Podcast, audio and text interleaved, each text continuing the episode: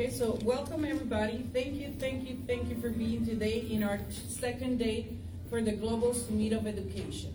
Gracias por estar presente en el segundo día de la Cumbre Mundial de la Educación. Para nosotros es uh, un agrado. Eh, conocemos bien que la historia de la educación es una de las formaciones más importantes del ser humano y vamos a fomentar todo un desarrollo de reingeniería, reconstrucción y más aún eh, tratar y abordar temas que son importantes que han estado dentro del plan laboral de muchos uh, profesores, líderes, emprendedores, eh, negociantes, el mundo entero y vamos a también a, con esta información abordar temas que pueden ayudar a nuestra sociedad y podamos llevar un referéndum eh, para la Agenda del 2030 en las Naciones Unidas. Esa es la intención que tenemos nosotros, todos reunidos el día de hoy, aquí en la sede de Japón, por medio de la Escuela Internacional eh, NPO eh, del doctor Miguel González. Eh, mi nombre es Rosemary Sánchez, como ya bien me conocen. Um, so I would love uh, to um, let know everybody in English also. I'm going to be translating both languages. Uh, our second day is uh, talking about different formulas, ideas as entrepreneurs, as people with uh, un, un, united cause, as for the education to be embraced in different uh, positions around the world. And we want our culture and all the tools that we have between and among each other to work to the favor, embracing this to bring a referendum uh, of a better uh, restructure of the education globally. And this is our endeavor today. Our second day is to delegate, to embrace different information, and to talk about the formalities, how the education can be embraced in this year, and fomenting from now on to the 2030 agenda for the uh, United Nations. So we're going to be having different uh, different educators, different personalities today to give their speeches and to let know causes that have been raised through the generations up to date.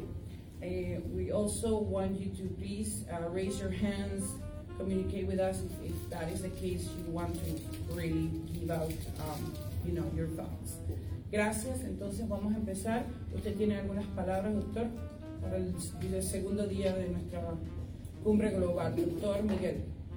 Buenas noches con todos, nuevamente gracias por estar aquí. Agradezco también al equipo que nos está apoyando todavía aquí en Japón, que esperemos que estén hasta el final. Mañana también tenemos un evento con Anthony, que es parte de, de la cumbre. Eh, muchas gracias por venir y traer nuevas ideas, nuevas alternativas. Hoy día vamos a escuchar nuevas eh, intenciones de cambiar nuestra educación, intenciones de dar alternativas y sobre todo con la humanidad que queremos hacerlo. Empecemos, por favor. Sí, claro que sí. Agradeciendo primeramente también a la doctora Gloria Hecker, quien está desde México y quien se va a unir muy pronto con nosotros, eh, por supuesto, eh, como directora ejecutiva de esta cumbre. Gracias. Eh, hoy vamos a avanzar entonces con nuestra... Okay, vamos a empezar con nuestra primera ponencia. Tenemos, tenemos a la doctora Ninela Sánchez Carmona, una persona, una personalidad muy importante en el ámbito de lo que es la carrera eh, y profesional como odontólogo y también, por supuesto, eh, educando, porque ha sido parte de los diferentes centros educativos a nivel odontológico en el país, su país natal, Venezuela. Adelante.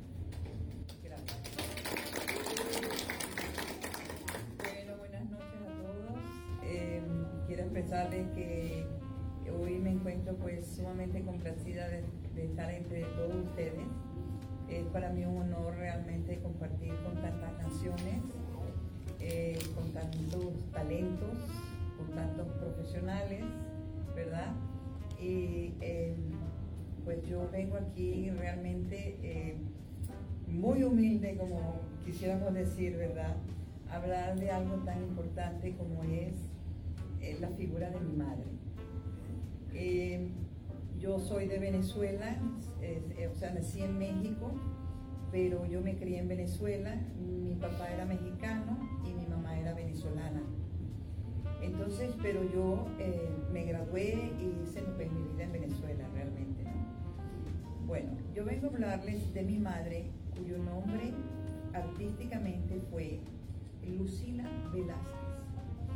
Mi madre representa eh, un personaje de la historia, no solamente de la historia de Venezuela, eh, sino de la historia internacional del mundo, porque mi madre no solamente fue conocida en Venezuela, sino también internacionalmente. Eh, mi madre nació el 25 de mayo de, 1927 y mi madre eh, murió el 28 de septiembre del 2009. Es decir, vivió 82 años de su vida. Pero esos 82 años de su vida, hasta el último minuto de su suspiro, mi madre aprovechó, cada día de su presente. Es decir, mi madre fue una profesional en el mundo periodístico. Su carrera como profesión fue periodismo.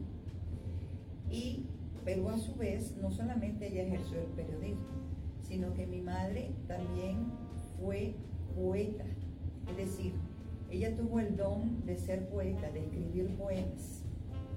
Asimismo, mi padre, mi madre fue política, porque ella luchó por la resistencia y la libertad de Venezuela eh, en los años 50, desde los años 50, cuando eh, estábamos en una dictadura eh, por el dictador Marco Pérez Jiménez. Ella fue una de las pionera junto con los eh, otros miembros de la democracia, de los partidos democráticos de Venezuela, que luchaban por tirar, pues como decimos, el gobierno abajo de la dictadura. Es decir, que ella fue una mujer perseguida por esa dictadura donde tuvo que esconderse muchas veces hasta que por fin tuvo que salir exiliada. Ella salió exiliada a Costa Rica, quien permaneció allí un tiempo, pero luego ella se fue Amén. Y eh, una de las grandes cosas de mi madre es que a partir de que ella está en México, ella comienza su vida artística como poeta. Escribe sus primeros libros desde el año 1949 eh, con, eh, con perdón, con El color de tu recuerdo, pues uno de sus primeros libros. ¿Verdad? Amada Tierra del Premio Municipal de la Poesía, quien ganó para ese tiempo en 1951, Los Cantos Vivos en 1955, y así, ¿verdad? Empezó su obra literaria. También tuvo ella la oportunidad en ese momento de convivir y conocer eh, la figura pues de el famoso Che Guevara y de Fidel Castro. Es así que ella, antes de morir un año, ella escribió sus memorias. Las memorias de mi madre, donde dice, memoria de mis días con Luis Pineda Betancourt, que fue el primer presidente democrático cuando cayó ese dictador y por el cual ella también era en conjunto con ellos del Partido de Acción Democrática que representa la democracia en nuestro país, Venezuela, del Che y Fidel. Es decir, ella cuenta aquí toda su historia de cómo ella convivió con ellos en el sentido de, vivir la amistad, las ideas y de, cambiar todas las ideas políticas, sociales, económicas, etcétera, que fueran del momento. Eh, debo, debo aclarar que mi mamá nunca fue de ideas comunistas ni socialistas. Ella era democrática, luchó por su país por la democrática, por la democracia, y eso fue la que lo, eh, lo que la caracterizó siempre. Pero ella tuvo una amistad muy cercana a Fidel Castro, quien la admiraba mucho. Inclusive en el año 1986 eh, se volvieron a ver después de tantos años desde de, que él dejó a, México en el año 1958 y se fue a Cuba a luchar pues por la revolución de su país. Este, se volvieron a encontrar y para, para Fidel fue de gran, em, de gran alegría pues y, muy grato pues volverla a ver y llevarla a su palacio y conversar, etcétera, etcétera. Pero lo importante de eso no es eso realmente solamente lo de mi madre, sino que como eh, he dicho, fue una gran poeta literaria, ¿verdad? Donde desarrolló pues su vida artística, ella, eh, su vida artística, ¿verdad? En Venezuela, ¿verdad? Desde cuando volvió a Venezuela, a partir del año eh, de 1958, donde comenzó pues a seguir escribiendo libros, ¿verdad? Y ella pues nunca dejó de escribir libros son tantos sus libros que eh, si ustedes buscan eh, por Wikipedia, bueno, tiene libros hasta el año de 1992, 2005 y hasta sus memorias que fueron en, 2009 hasta el 2008 o 2007 ella sacó sus memorias que son ellas. Pero una de las grandes, más importantes eh, libros que ella sacó fue el llamado eh, Árbol de Chernóbil. Este, este, este, libro está catalogado internacionalmente hasta el día de hoy, ¿verdad? Eh, uno de los más grandes libros de la ciencia poesía lírica que ella escribió a partir de 1989 eh, cuando eh, sucedió la catástrofe de Chernobyl en aquella primavera en Ucrania. Nombre de mi abuela, porque no lo has dicho hasta ahora. Ya dije, Lucila Verán, ah. Dije el primer momento. Entonces, ella, para ese momento, porque mi mamá, como una vez más repito, eh, ella fue poetisa, fue política, fue periodista y fue diplomática. Mi mamá ejerció 35 años en diplomacia y para ese momento ella se encontraba como embajadora en Dinamarca cuando sucedió el, la catástrofe de Chernobyl. Para ella, como poetisa, como mujer sensitiva y sensible pues a, su, yo interno, ¿verdad?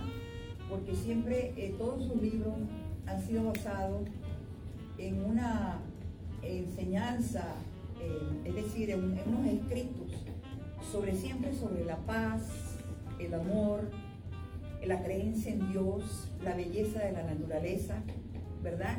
Reflejada como ella la veía internamente siempre, ¿verdad? Entonces, eh, para ella fue muy sensible cuando ella supo, eh, se supo lo del la catástrofe de Chernobyl, para ella fue muy conmocional, no solamente por las muertes que se produjeron y todo el acontecimiento, sino que también este, el haber estado en Dinamarca, que estaba muy cercano a Ucrania, y estar eh, toda una población en Europa y ese país y ella ahí respirando aquella radiación, ¿verdad? Que nadie sabía que estaba volando por los cielos en el continente europeo y etcétera, etcétera, donde iba, ¿verdad? Eso le causó a mi mamá eh, mucha conmoción interna, ¿no? Y yo, yo pienso que a lo mejor también ella pensó que esa radiación le había afectado internamente y podía morir en algún momento, ¿verdad? Entonces ella hizo este eh, famoso libro, que es un libro de poemas sobre el árbol de Chernobyl, es decir, expresado en, una poesía científica y cuántica, porque eh, para hacer este libro ella empezó a meterse ya en lo que se llama la ciencia cuántica, quien fue muy reconocida por el científico eh, Stephen, Hawking. a quien cuando él leyó esto, ¿verdad? Hizo un comentario eh, muy extraordinario que realmente quisiera leerlo, pero no sé eh, realmente dónde está, ¿verdad? Pero él se- o sea, avaló esa obra de mi madre y dijo que era una obra extraordinaria que nunca jamás había encontrado, ¿verdad? Y o había visto de una persona que eh, del mundo artístico poético pudiera escribir maravillosamente en la expresión eh, de, la naturaleza, de la ciencia y de esa ciencia cuántica. Entonces, este, eh, yo les voy a leer aquí, pues, eh, lo que se refleja aquí en el libro de Chernobyl. Eh, lo voy a leer primero en español y después se lo leo en inglés. Entonces, aquí dice, aquí dice, el árbol de Chernobyl, por Lucila Velázquez. El árbol de Chernobyl de Lucila Velázquez es un canto a la materia en su humana magnitud cósmica y metafísica. Es la expresión del átomo de fusión y fisión, el que saltamos por la vida, el que denunciamos por la muerte. Es el átomo de paz, de paz. Así que estamos en una cumbre de paz, ¿verdad? De paz, desintegrado en acto imponderable. Es el átomo de guerra, estratégico, desintegrado en augurio de guerra o estratégico, desintegrado en augurio de holocausto planetario. Es el poder nuclear denunciado en la palabra y el pensamiento y la acción de la poesía con un tono profético de realidades y símbolos. Es el poder de la metáfora avistada en una escena de tiempo de hoy y de mañana, dueña de la palabra de la humanidad nuclear. El árbol de Chernóbil es una lírica indagación en el paradigma científico observado en el espejo de la poesía por una transparencia de emoción y rigor al mismo tiempo. Es también una incursión en la complejidad intemporal o en el espacio-tiempo, rastreada en los verídicos parámetros de los descubrimientos, las hipótesis y las reflexiones. El árbol de Chernóbil es la interlocución de valores científicos y humanísticos en su coexistente significado. La constante del proceso civilizatorio está presente en el contenido de este mensaje, porque de alerta universal, de eso que la poesía misma advierte cuando pregunta, ¿hasta cuándo es el hombre la estrella que más crece? Poeta y crítico de arte, Lucila Velázquez formó parte de la generación de contrapunto, el Premio Municipal de Poesía 1951 y acceso, accesi al Premio Nacional de Literatura 1963-64. The Tree of Chernobyl by Lucila Velázquez is a song de Mara in its human, cosmic, and metaphysical magnitude. It is the expression of the fusion and physi- phys- physician of the atom, with we extol because of life and we denounce because of death. It is the atom for peace, disintegrated in an unmeasurable action. Is the strategical atom for war, disintegrated in a in a in a augury of planetary holocaust. It is a nuclear power denounced in poetic words, though action with a prophetic tone and symbols and reality. It is the power of a metaphor cited in a temporal scene of today and tomorrow, master of the war of nuclear mankind. The threat of Chernobyl is a lyrical research in the, in the scientific paradigm observed in poetry's mirror with a transparency of emotion and rigor at the same time. It is also an incursion, incursion into intem, intemporal complexity in time space, track in the true parameters of discoveries by uh, hypothesis, by uh, hypothesis and reflections. The trick of Chernobyl is the interlocution of scientific and humanistic values in their coexisting meaning. The constant of civilizing process is present in the context of this message, given the universal alert of that which poetry itself warns when it asks, until when man will be largest growing star. Poet, art critic, Lucila Velasquez was a member of the Contrapunto group. She was awarded the, mu- the Municipal Prize for Poetry 1951 and won an honorable mention for the National Prize of Literature in 1963-64. So this has been the uh, work of my mother in one of his lady books. And uh, it's not only this book, as I say, she has about 60 books written. Um, and uh, this, uh, these books uh, already uh, has been translated internationally in as, um, several languages as English, German, Greek, Spanish, uh, French, and um, uh, and, uh, and Italian. So uh, and and she is um, awarded and and she appeared as a one of history person in the world in the Real Academy of New York. You can find her name there and his all his work and his books and everything what she did and what she was, and also in Wikipedia. So it means that uh, she was a very important person until today, and his his uh, work in all his his books until today uh, still universities in um, different places of the world uh, if you can find there by Google too, it has been working on his books. People who is studying arts or, or science, quantic, or whatever ha- has to be related with the books and uh, of my mother and people who are artistic on this area.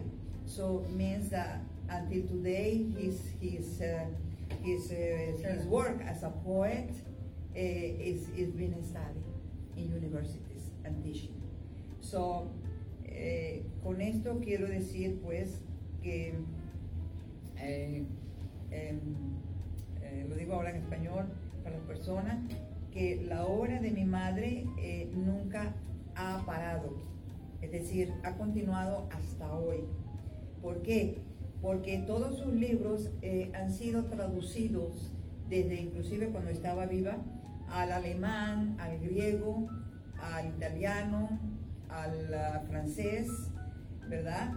Y eh, ha significado de mucha importancia para muchos maestros y profesores de distintas universidades eh, en el mundo, eh, sobre, eh, sobre todo también en Grecia, aún estando ella viva, eh, la profesora, em, eh, dice aquí, la profesora Ef- Efimia Pandis Paulaki eh, de la Universidad de Grecia este, trajo la metáfora de Lucila Velázquez, de, Lucila Velázquez, de este libro de Chernobyl, a un estudio profundo en la Universidad de Grecia.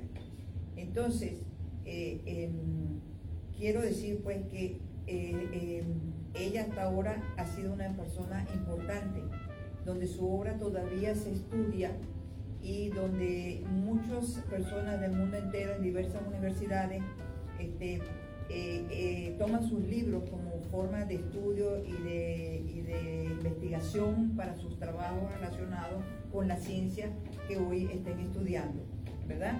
Y que mi madre está, eh, aparece en la Real Academia de Nueva York, toda su obra y toda la importancia de su persona, y también en Wikipedia. Entonces, para terminar todo este relato, eh, que espero pues que eh, estén eh, bien sorprendidos pues de mi madre, y lo llevamos con tanto orgullo, y donde yo creo que los legados ancestrales se heredan, porque aquí tenemos uno. Yo debo decir que yo soy científica de la ciencia, porque yo no soy literata, ni poeta, ni humanística, yo soy de la ciencia. Yo me gradué de odontólogo hace 38 años en la Universidad Central de Venezuela. Y eh, de verdad que eh, me siento muy agradecida porque eh, saber exactamente el, el idioma poético de mi madre, yo realmente no lo conozco exactamente y no porque no haya leído sus libros o no haya querido, sino porque eh, para mí siempre fue interesante era la ciencia, mi profesión, etcétera, etcétera. Por supuesto, para mí fue una alegría siempre todos sus libros, eh, que fueron todos galardonados y laureados, ¿verdad? Pero es que el idioma de un poeta es algo muy especial, que cuando tú no vives en el mundo de las humanidades, ¿verdad? Este, porque cuando estudiamos hay dos, dos, dos áreas, ¿no? las humanidades y la ciencia. Y el que quiere ser científico, el que quiere ser doctor, el que quiere ser ingeniero, etcétera, coge el área de la ciencia. Y el que quiere ser artístico, ¿verdad? En las diferentes áreas del arte, de la plasticidad y de todo ese mundo, ¿verdad? Este, y de las letras, etcétera, pues coge las humanidades. Entonces, este, yo escogí fue la ciencia. Pero para nosotros es un honor muy grande y es una gran satisfacción, pues, este, eh, quién fue nuestra madre y yo supongo que también será de gran satisfacción para nuestras generaciones, eh, sobre todo para mis nietos y para mis tetraranietos, ¿verdad?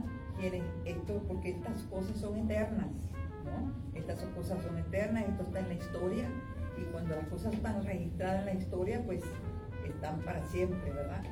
Entonces, para nosotros pues, ha sido este, muy agradable, muy agradable. Entonces, yo les voy a leer eh, el, poema número 26 de aquí del libro de Chernóbil, ¿verdad? Que, donde ella escribió lo siguiente.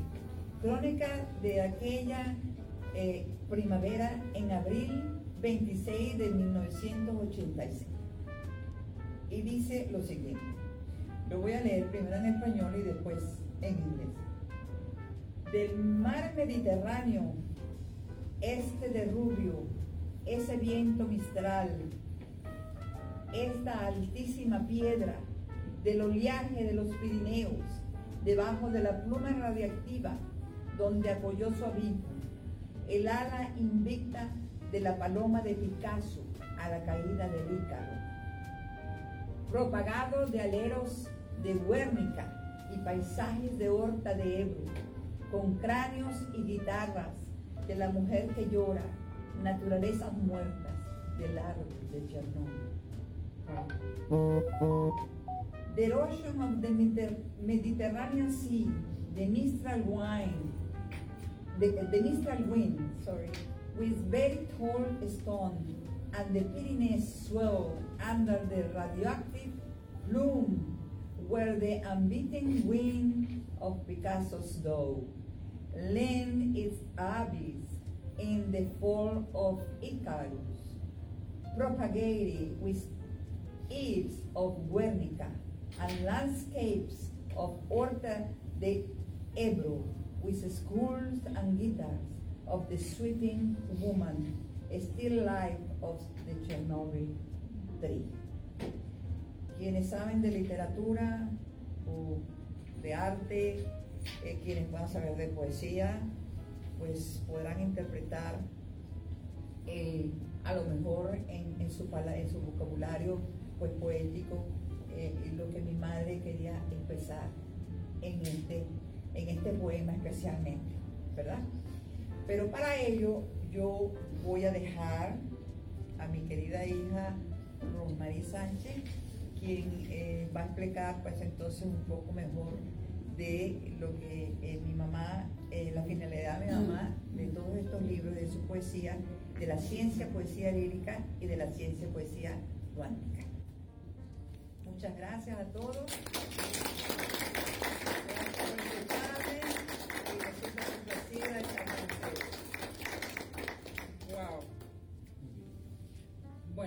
Eh, I'm going to speak in English. Okay. You Yo understand me, right? pasando todo. Ah, yeah? Okay, perfect. Bueno, para ir a la historia hay que ir a la historia. Para entender la historia hay que leerla, hay que buscarla. Y yo creo que hoy nosotros nos estamos dirigiendo a una reestructuración educativa, que es por el cual nosotros estamos aquí. Y muchos de ustedes se habrán preguntado, bueno, pero estamos hablando de tiempo atrás, milenio. ¿no? ¿Cómo vamos, ¿Cómo vamos realmente a asociar esto que ha traído mi madre con la lírica de mi abuela?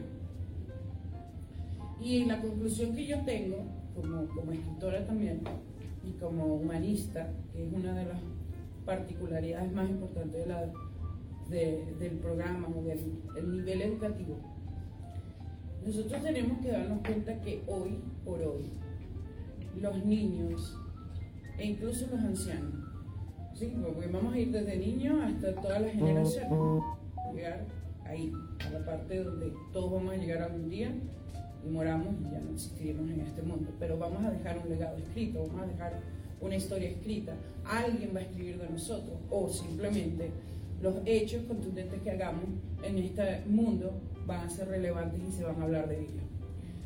Entonces nosotros debemos eh, reestructurar esa parte tan importante que se ha perdido, que como ustedes bien saben hablamos de la poesía. La poesía es un don, pero también es algo que se puede desarrollar. Dentro de la, poesía existe la metáfora, que es un nivel superior de comunicación. Es una forma donde tú puedes comunicarte diariamente, donde puedes darle una entonación de vida mucho más fácil y sutil en todo aspecto. Nosotros como comunicadores necesitamos utilizar armas que estén a nuestro favor. Una de ellas puede ser la lírica, otra puede ser la poesía, otra puede ser esa parte tan fundamental como la metáfora, otra puede ser la inclinación a poder desarrollar cosas o eventos que vayan a formar ¿verdad? al ser humano. Entonces, hoy hablamos de la inteligencia artificial. Yo no creo que una inteligencia artificial podría ser jamás un poeta o una persona que vaya a desarrollar una inteligencia de capaz sobrehumana. No lo creo. No lo creo. Por más que lo busquemos, por más que lo tratemos, por más que lo intentemos elaborar, eso nunca va a pasar.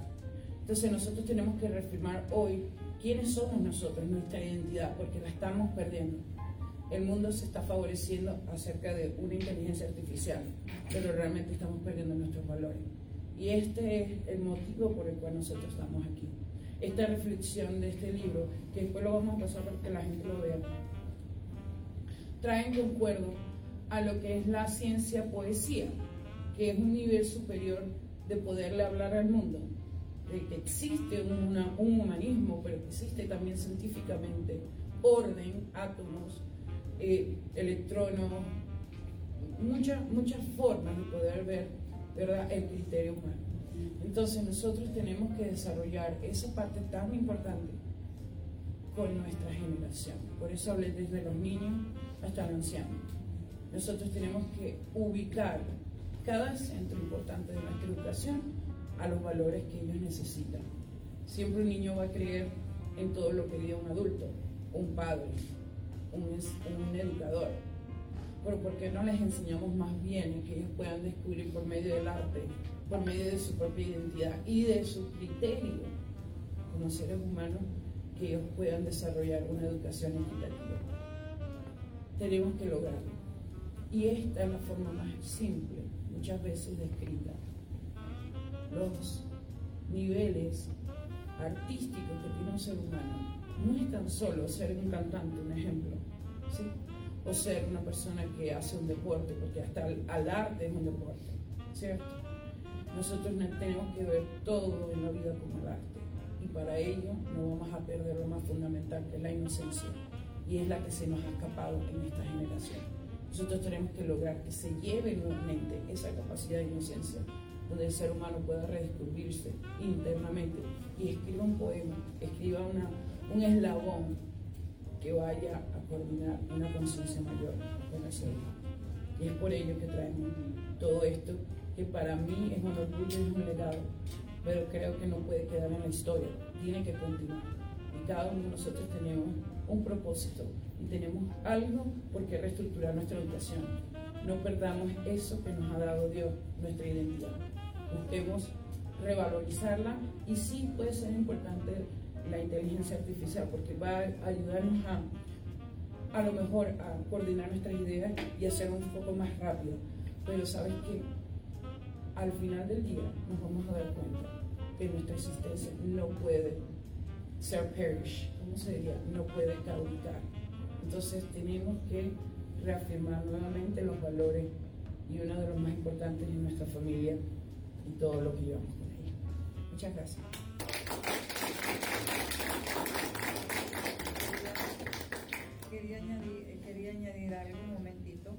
Este, quiero decirles que eh, todas las obras literarias de mi madre y este libro del árbol de Chernobyl, así como de sus memorias, las pueden encontrar por Amazon. Este, están siendo vendidas por Amazon. Eh, buscan allí por su nombre y allí les van a encontrar todos los libros. Y también quería una última eh, palabras para recalcar sobre el libro de las memorias de mi madre. Este libro pues lo escribió mi madre dos años antes de morir. Mi madre llegó con una mente muy lúcida y dos años antes ella hizo este libro. Eh, es realmente, yo no he podido leerlo hasta ahora, honestamente se lo digo, porque para mí leer esto es llorar y llorar y llorar, ¿verdad? Y yo creo que a esta altura de mi vida yo no puedo seguir llorando, pero yo voy a leer las memorias de mi madre antes de morir, por supuesto, que el Señor me lo permita.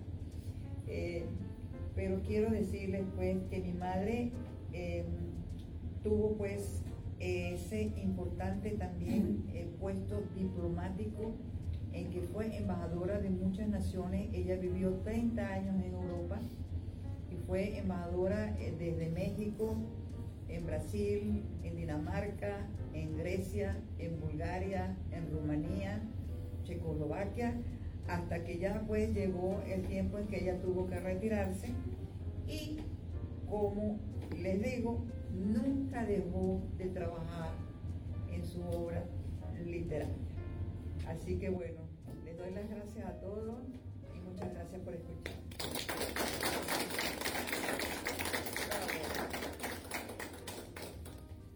Tiene alguna pregunta o continuamos? No, un comentario, porque les recomiendo que lo, que lo lean porque llorar sana el alma. Así es. No, y lo grandioso de saber su historia desde nacimiento, ¿no? Porque esto va desde su nacimiento hasta sus últimos días. Es muy importante. Sí, yo lo voy a hacer. Gracias. Arigato.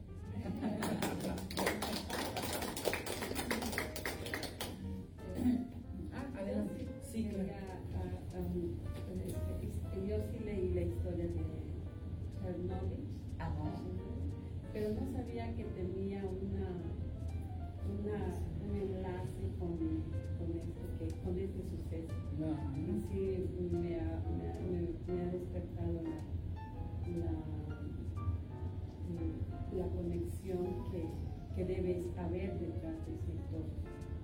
Eso lo que Wow. Hay algo importante. Ella habló acerca de y claro, ella cuando escribe este libro apenas había pasado el suceso. Y sí creo que fue como una revelación espiritual, espiritual de Dios. Porque mi madre cuando se... Em, yo lo digo porque yo siempre vivía, yo viví cuando ella hacía sus libros y escribía, ella estaba en eso, desde pequeña. Ella pues, ese, cuando ella estaba escribiendo sus poemas, ella se trasladaba, ¿verdad? Como al pensamiento y para mi madre escribir un, poema o algo era como que si su, mente iba a otra parte, ¿no? Por eso es que yo nunca le pude entender su idioma, no lo puedo entender realmente, ¿no? Pero este, ella, eso fue una visión, ella no fue un research, porque eh, eso no, estaba en, de esa forma Sí, ella bueno, eso está bien, fue una ¿no? visión que tuvo cuando estuvo escribiendo ese, ese poema. Y es tan así que por eso es tan grande este libro, porque imagínate, salir eh, los, los- ¿qué dices tú? los árboles rojos, están allá en Chenron los árboles rojos, es decir, que ella tuvo alguna visión sobre eso.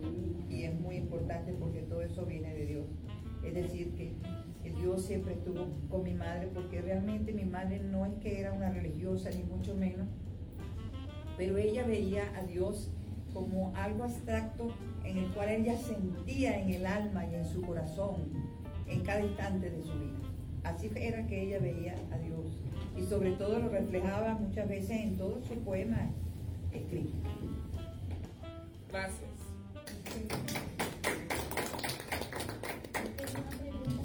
No, no, no, más, fue, más bien un comentario.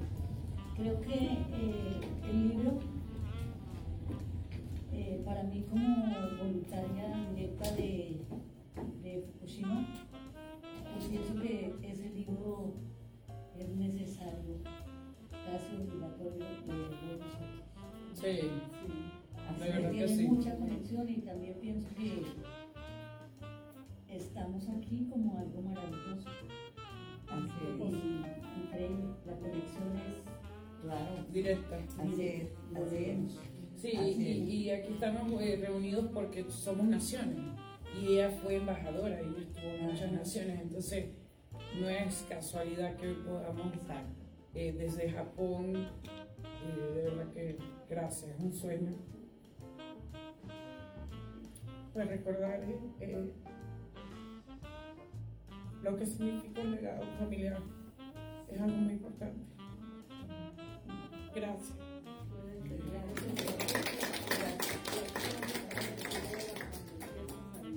Así es. suceso, pero realmente ha sido muy interesante porque no pensé que podía estar conectada una con otra cosa. Realmente me ha impresionado. Wow. Bueno, me alegro mucho que por lo menos eh, mis palabras eh, porque eh, les voy a ser sincera y honesta. Yo estaba muy preocupada porque yo no sabía realmente cómo me iba a decir eh, toda esta obra de mi madre, pero, pero fíjate que Dios es tan grande y poderoso que cuando Dios está dentro de uno, Él es el que habla, Él sabe lo que tiene que hablar. Así que yo me siento muy contenta de que ustedes hayan entendido la profundidad de toda esta obra eh, que hizo mi madre y de la cual pues estoy muy orgullosa de eso. De verdad que sí, todos nosotros, tanto mis hijas como mis nietos, como mi familia por supuesto, y tantas amistades, eh, y, eh, tanto de las de ellas como las que hemos tenido nosotros que siempre han oído nuestras historias pues acerca de los relatos pues, de, de nuestra familia, de los relatos de mi madre y de, y de su, de su pues toda esa eh, amistad que aunque la gente diga eh, no, es que Fidel es esto, Fidel es el otro, pero Fidel es una figura, fue una figura. Y esa figura ha sido importante para la vida de mi madre porque la ha identificado con una eh, eh, figura tan importante de diversidad de opiniones, ¿verdad? Y, que precisamente eh, el, eh, de opiniones de paz, porque para aquel- aquellos tiempos donde cada quien estaba luchando, ¿verdad? Por los diferentes sistemas que estaban en el mundo de dictadura, no solamente dictaduras militares, sino también este, dictaduras autocráticas, ¿verdad? Y estaba pues ese, ese comunismo que venía pues de la, de la Primera y de la Segunda Guerra Mundial, ¿verdad? Pues era serio, ¿no? Entonces para mi madre ser eh, un personaje de la democracia, de ideas democráticas, no revolucionarias, y haberse odiado con Fidel Castro y el Che Guevara, ¿verdad? Fue extraordinario, fue extraordinario. Y, y cuando ellos se pi- despidieron en México en 1958, porque Fidel tuvo que pues, salir a, a Cuba, mi mamá le dijo, no, yo no te puedo acompañar a eso, porque tú sabes que yo no soy comunista, ni de ideas revolucionarias. Pero sin embargo, jamás Fidel olvidó la grandeza de mi madre. ¿Y cómo conoció mi mamá a Fidel? Muy chiquitico se los digo. Eh, cuando mi mamá llegó exiliada a México, eh, pasó de Costa Rica a México, ella llegó pues eh, y alquiló un cuarto, como cuando uno llega pues a un roommate, lo que llaman en inglés, y su compañera de, de cuarto era una, una señora. Y resulta que su compañera de cuarto era nada menos que la señora llamada Hilda Gadea, que fue la primera esposa del Che Guevara. Entonces, ella, pues por supuesto, como eh, vivían juntas en, el- en- le dijo, te voy a presentar a unos amigos y a unas amistades y a mi novio, pues que viene a visitarme y vamos a salir juntos. Y de ahí pues fue que entonces mi mamá conoció al Che y conoció a Fidel. Y entonces ellos salían los cuatro juntos. ¿no? Entonces esa es la historia de mi mamá. Así fue que conoció a Fidel y, y al Che. Así que bueno, ahí se las entrego. Bravo. Gracias. Eh, tenemos también a la doctora Lejano, ¿sí? Sí. Para que dé su ponencia, entonces yo voy a poner su PowerPoint. Me retiro el cuello. Eh, no, ella viene para acá, sí, para que se vean, porque... Sí. Eh, de igual manera, dentro de nuestro chat de eh, Zoom, ¿hay alguien que tenga alguna pregunta? ¿Quieren dar un comentario? Si no, proseguimos, ¿sí? Vale.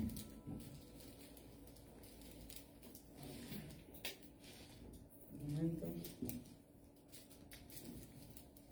Un momentito, disculpa, este, Romaría, ¿tienen todos el, este, tu, tu WhatsApp para que, el, para que entren a chatear?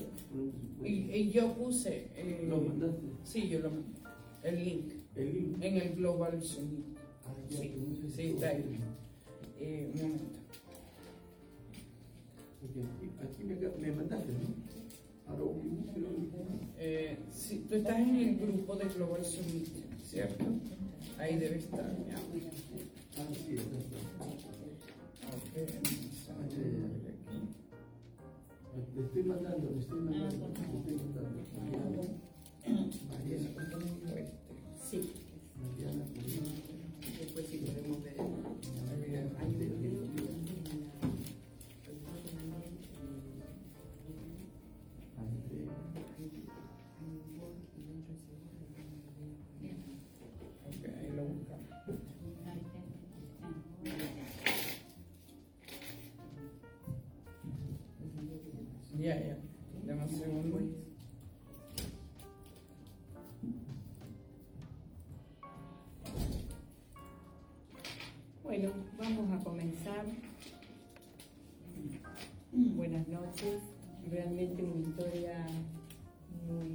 muy, conmovedora.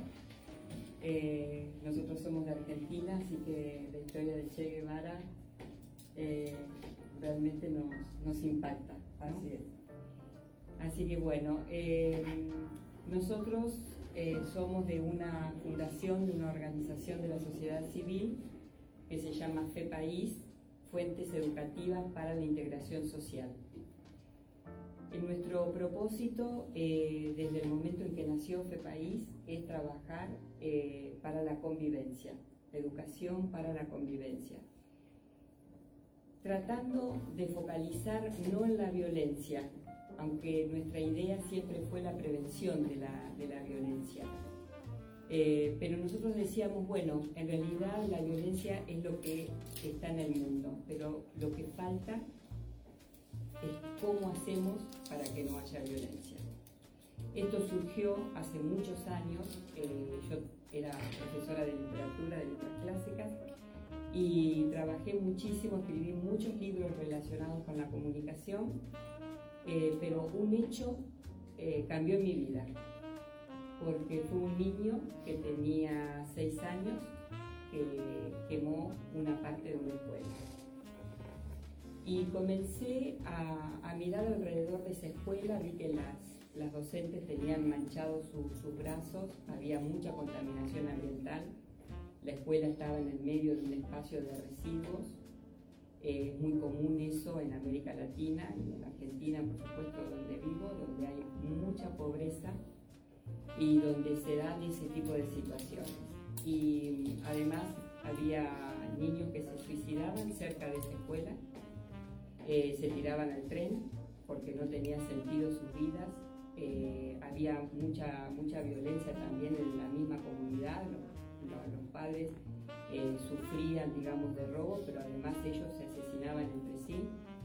Y eso fue muy, como muy impactante. Es decir, yo estoy trabajando con poesía, con literatura, con la alfabetización, sigo amando todo eso, pero hay que hacer, además de todo eso, hay que pensar quizás también en otras posibilidades.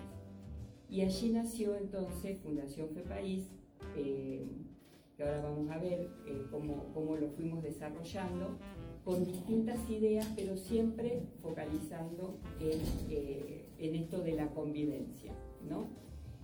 Y para eso eh, trabajamos con proyectos interculturales. Y nosotros creemos que desde, desde, todo, desde el mismo Japón, la cultura, ¿no? Eh, la cultura de Japón, la cultura oriental en general, de la India, que nosotros desde la Argentina no recibimos mucha información más que lo que pasa en Europa, pero no, no, recibimos tanta información de lo que pasa en la propia América Latina o en otras culturas. Para nosotros, por ejemplo, las culturas indígenas tienen mucho para decirnos y en general cada cultura tiene mucho para, para decirnos y para poder transformar nuestras vidas. Así que, bueno, iniciamos uno de los, de los proyectos eh, es un proyecto intercultural. Acá vamos a ver algunas imágenes.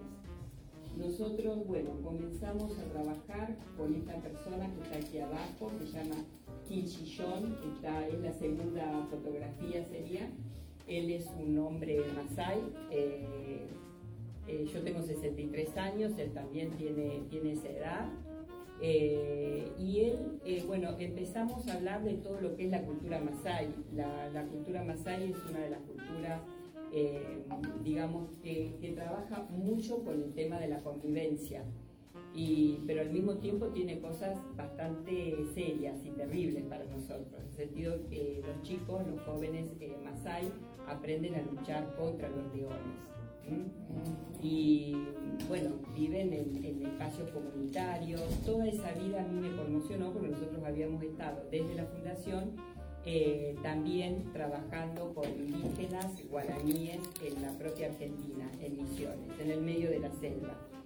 Y entonces sentí como mucha identificación con, con, todo lo que pasaba en las zonas tribales del África en relación con lo que pasaba en las zonas tribales de Argentina y muchas cosas había en común y mucho también desconocimiento de parte de la población en general respecto de la cultura indígena o. Así que bueno, allí comenzamos un, un trabajo Básicamente él lo que, lo que planteaba era que las tribus enemigas que había en toda Kenia se podían empezar a cambiar o a transformar sus vidas a partir de un modelo cultural.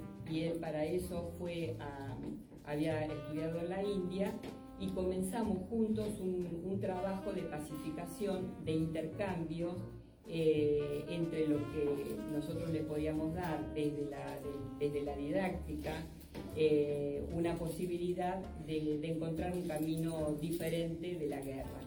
¿Qué es lo que comenzamos a hacer? Bueno, comenzamos a trabajar con artistas plásticos, con animales que, eran propios del África y que tienen una característica particular, el artista con el que nosotros trabajamos pinta los animales con colores que no son los reales.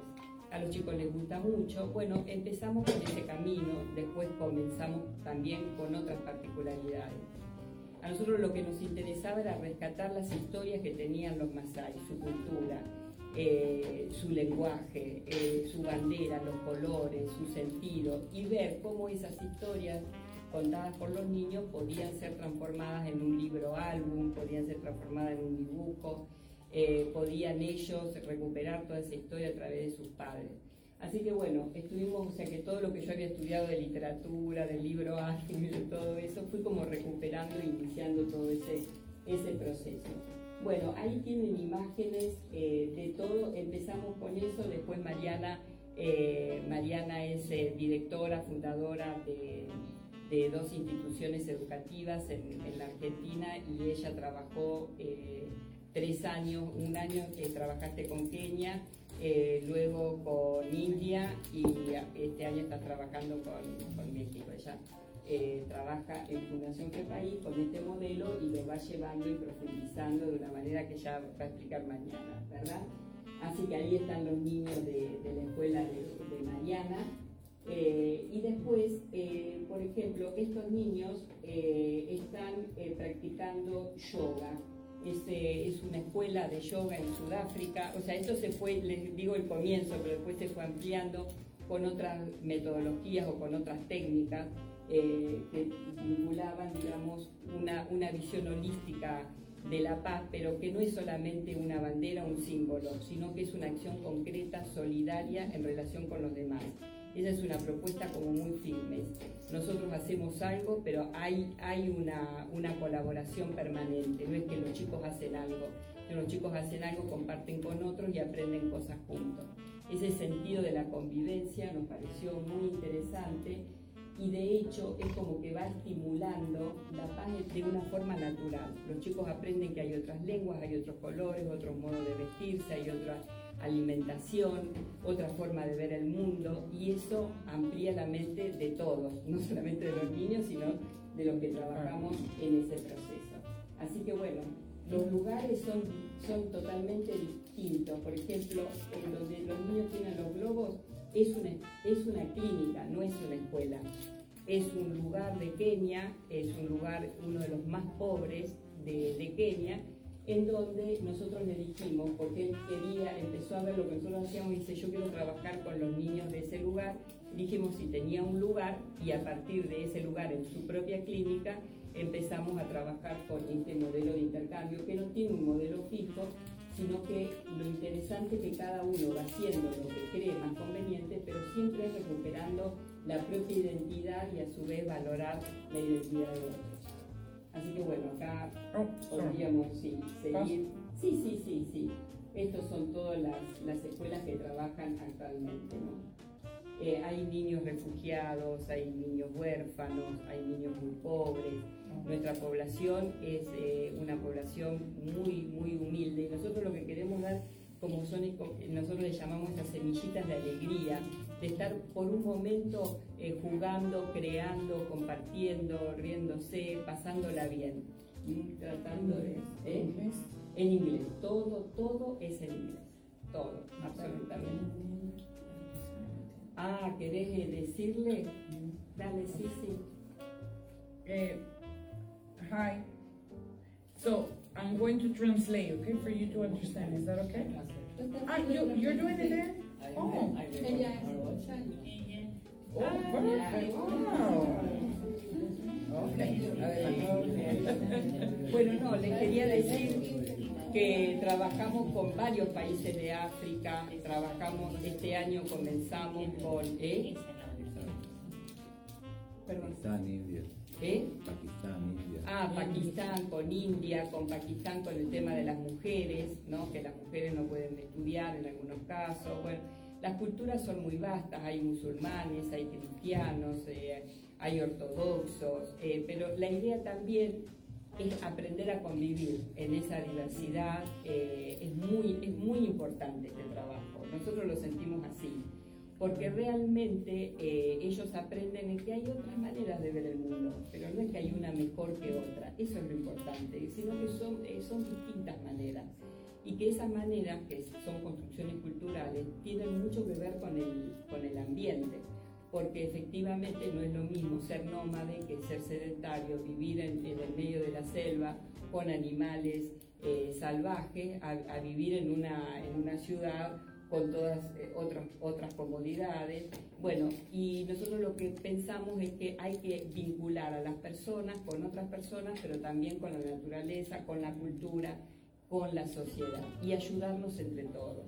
Eso es lo, lo más importante, ayudarnos.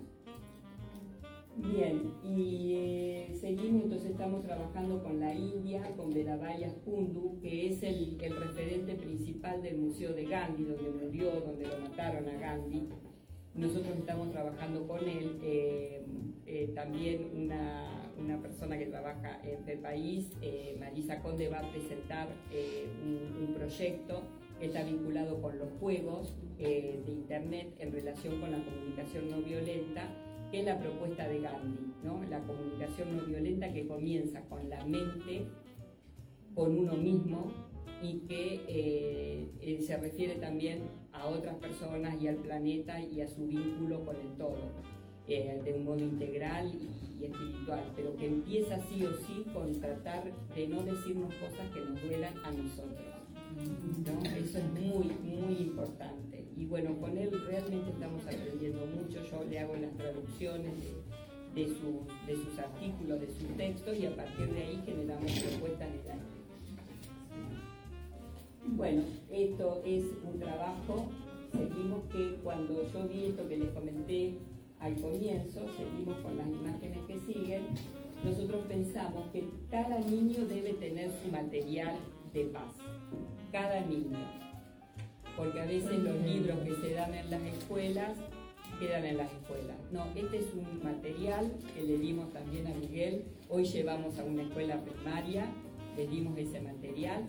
Es un libro que hicimos que tiene 35 hojas pensando en, el mes, que cada, cada, cada día puede trabajar una, una hoja. Ese material se llama La Rueda es un arcano, para algunos dicen, ¿no? Es como una cosa que, realmente tuvo, como decía ¿no? vos, en relación a una inspiración de todos, de equipo. Nosotros no creemos en la forma individual del mundo. Para nosotros todos estamos integrados y cada uno aporta lo mejor de sí mismo, de, lo que mejor puede, puede hacer. Nosotros lo que hacemos es potenciar a cada uno en lo que ya desea, en lo que ama y en lo que va a ser su sentido de vida estos, estas revistas, ¿cuántas, cuántas eh, revistas van? Que, ¿Cuántas?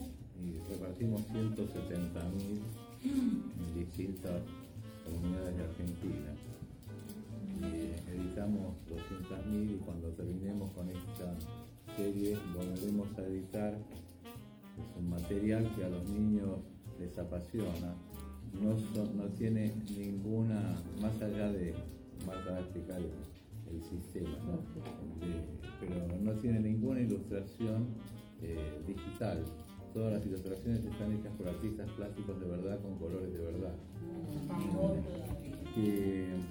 Eso es lo que prende más, porque vivimos en un mundo digitalizado, deshumanizado a veces, y esto esto eh, prende, prende mucho más, los niños se apasionan y realmente eh, les vemos las caras de felicidad y cómo cambian las, las comunidades a partir de que los chicos tienen estas revistas que los inspiran a educarse.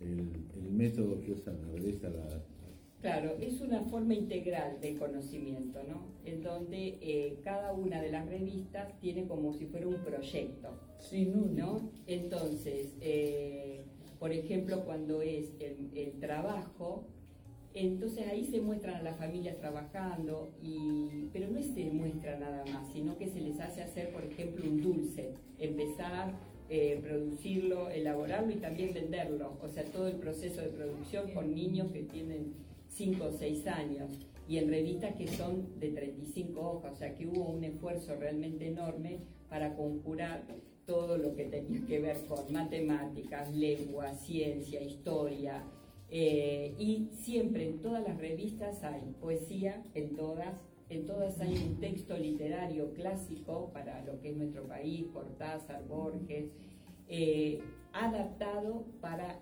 para los niños, con todos temas de valores, cada uno valores, pero no presentarlo como el valor así directamente, sino con acciones que hacen pensar realmente a los niños y todos estos valores que decíamos de la colaboración, la solidaridad, el trabajo colectivo y constructivo, que para nosotros el bien común es fundamental para que podamos salir entre todos.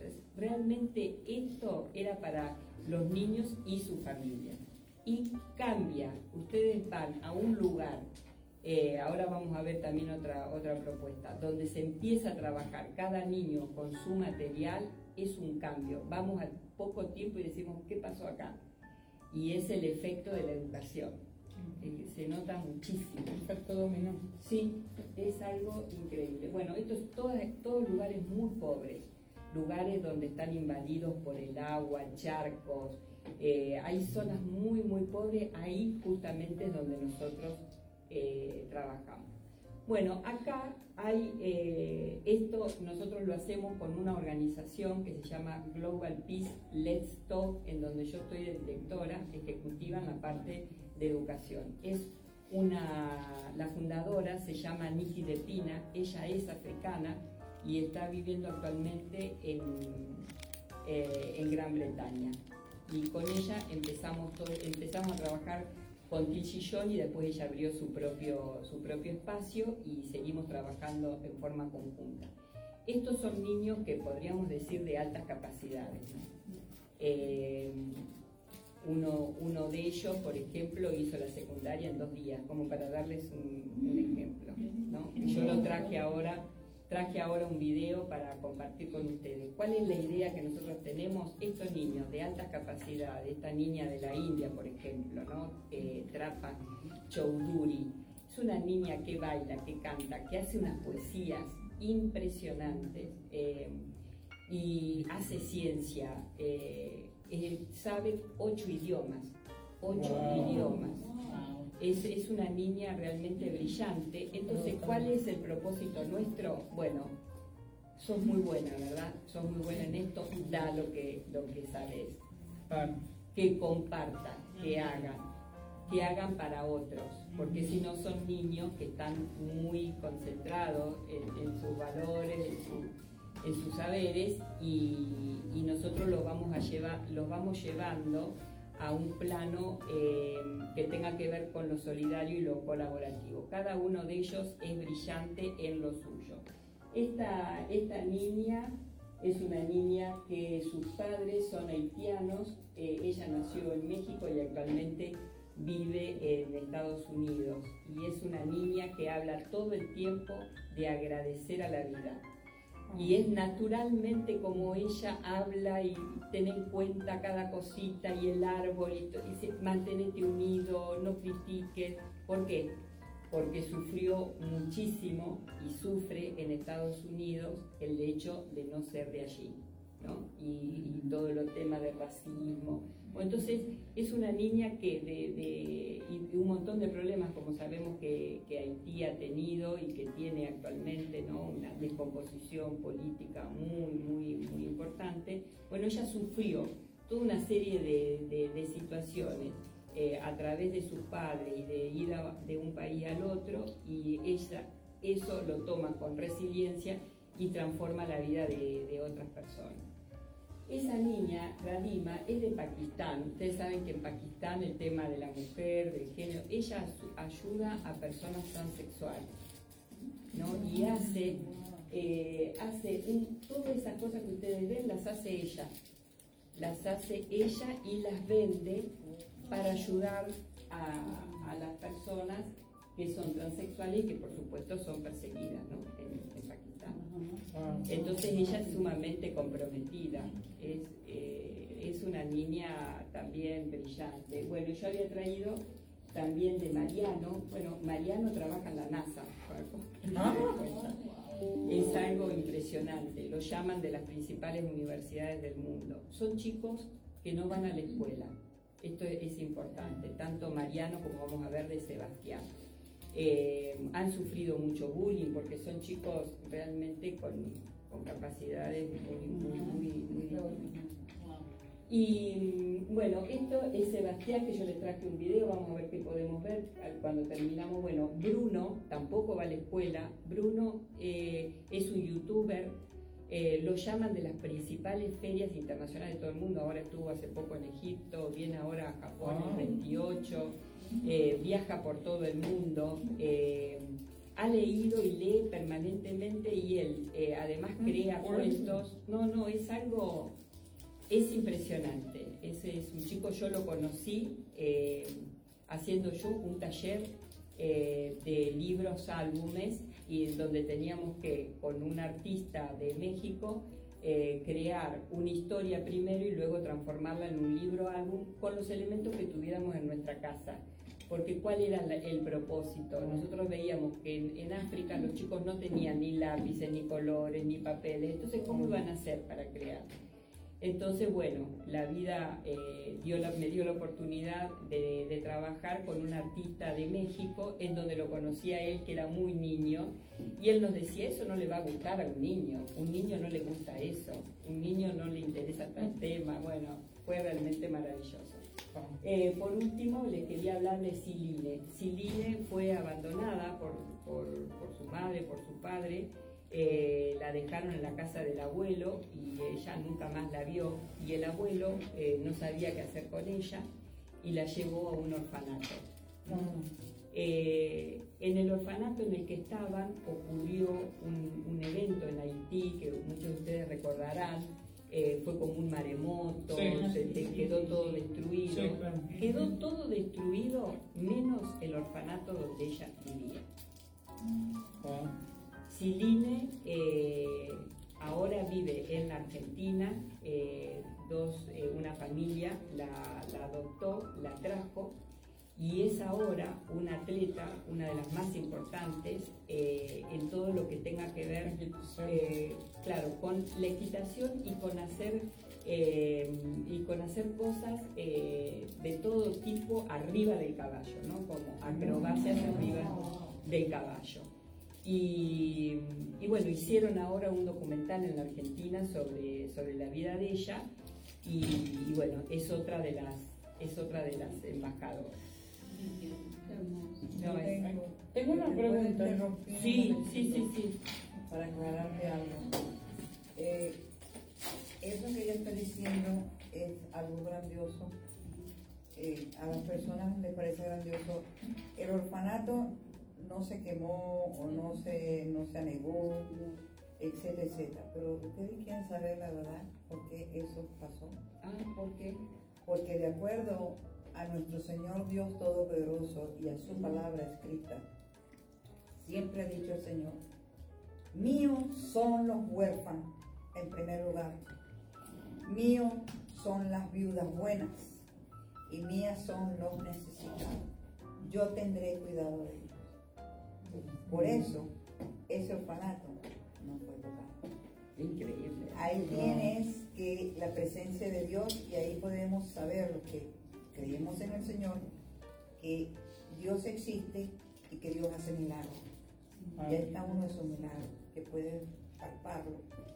Para el que no sabe la palabra de Dios, pues puede hacer un, un- un acto de que, bueno, oye, qué bien, no se negó esto y el otro. Pero al que sabe y conoce a Dios, sabemos que es lo que Dios ha dicho. Él tiene cuidado de los huérfanos. Son en primer lugar para Él. Wow. Amén. Pero tengo una pregunta, ¿cómo Sí. Bruno viaja por todas partes? ¿Quién lo auspicia? Y la- los mismos eh, centros culturales, eh, más que nada de los libros y de todo eso, ¿no? Eh, sí, sí, viajan y le pagan a ella los padres. Estos chicos tienen eh, los padres que uno de ellos o los dos se dedican a, a viajar y estimular todo lo que los hijos hacen, porque son llamados por universidades, siendo chicos, ¿eh? tienen 9, 8 años, eh, 9 años, o, o sea, yo los conozco ya hace años. eh, pero los padres estimulan todo, todo esto y nosotros también fomentamos todo lo que ellos hacen con esta idea de que ellos, por supuesto, bueno, no saben cuál es nuestra idea, que, que ellos colaboren con los demás. Después, al principio le decimos y después eh, lo hacemos más claramente hasta que lo, lo puedan comprender, porque son niños muy pequeños. Entonces, eh, ahora quería después mostrarles por lo menos Sebastián, aunque sea hablar un poquito como para que ustedes lo, puedan, sí. lo puedan Sebastián, ¿qué conocer. hace? Eh, Sebastián es biólogo. Sebastián eh, genera, de, donde está, hace plantas. Bueno, vos estuviste, Mariana. Escuela primaria y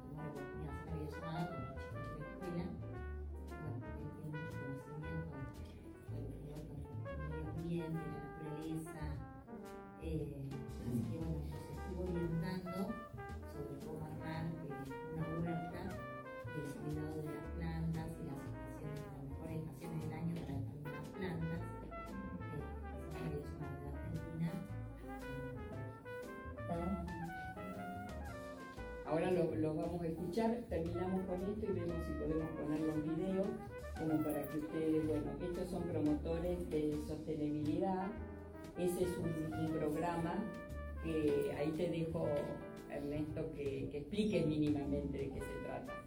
Sí, se trata de incorporar a la población en general, sin distinción de, formatos educativos previos o no, eh, explicándoles cuáles son las, no cuáles son las razones de la contaminación, sino cómo se debería actuar, cuáles son los elementos básicos que tenemos a mano para mejorar nuestra vida y mejorar la vida dentro del planeta. Y eso se hace dando conocimientos básicos. Eh, se busca la convivencia a través de la sostenibilidad o sostenibilidad, como quieran llamar. simplemente, ahí lo van a ver, después lo, explicaremos mejor. Lo hicimos con, con chicos eh, en, misiones, chicos que son de familias guaraníes, o sea, son pobladores originarios de, de la zona de Misiones y Paraguay. Lo hicimos con chicos de Córdoba que son, bueno, Argentina es un crisol de etnias, tenemos de todo tipo de, gentes y lo hicimos con chicos en Córdoba, lo hicimos con poblaciones en Córdoba y, lo hicimos con, de repente, en un, ahí donde ven el último, eh, el, última foto, está con, son chicos en un barrio muy humilde, una zona muy humilde, inmigrantes de Paraguay en, en Buenos Aires y la escuela técnica de la zona eh, hicimos una pequeña clase y, a través de un docente se hicieron biodigestores, que ya cuando me toque les voy a explicar, que mejoran mucho la, calidad de, la, disposición de agua locales. Y bueno, y se les explicó y lo único que tengo por decirles que es el, el, día que terminamos esa obra y una perforación de aguas más saludables, eh, hicimos una clase de urbanismo comunitario, como lo llamamos nosotros, eh, con, niñas que eran mamás desde los 11 o 12 años con sus mamás y los bebés hasta los 18 o 19 años, eh, sin la participación de los padres que en general están trabajando. Y al poco tiempo me tocó volver al barrio y no encontraba la entrada. De ser un barrio donde los residuos estaban eh, desparramados bien al estilo latinoamericano. Nosotros conocemos lo que es eso, que los residuos están normalmente sueltos por la calle, que no hay, y no encontré la calle de entrada. Solamente con haber participado y hecho participar a los niños y a los jóvenes de, esa actividad, al poco tiempo había cambiado tanto la calle de entrada y había eh, eh, un pastizal se había convertido en un campo deportivo que los mismos pobladores de la zona lo cuidaban. Eh, esto, me voy a referir a esto cuando me toque, pero esa es, la, es uno de los problemas, uno de los programas que tenemos de promotores de comunidades sustentables o de sostenibilidad.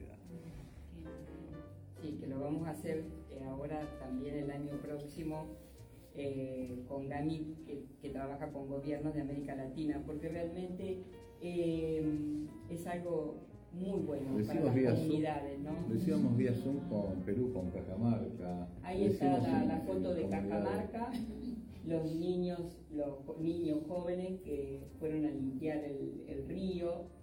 Eh, esto que les, les, decía de Kenia, trabajamos mucho, el, el tema, el reciclado, son todos niños que plantan, reciclan, eh, cuidan eh, los animales, cuidan el río y lo hacen ellos.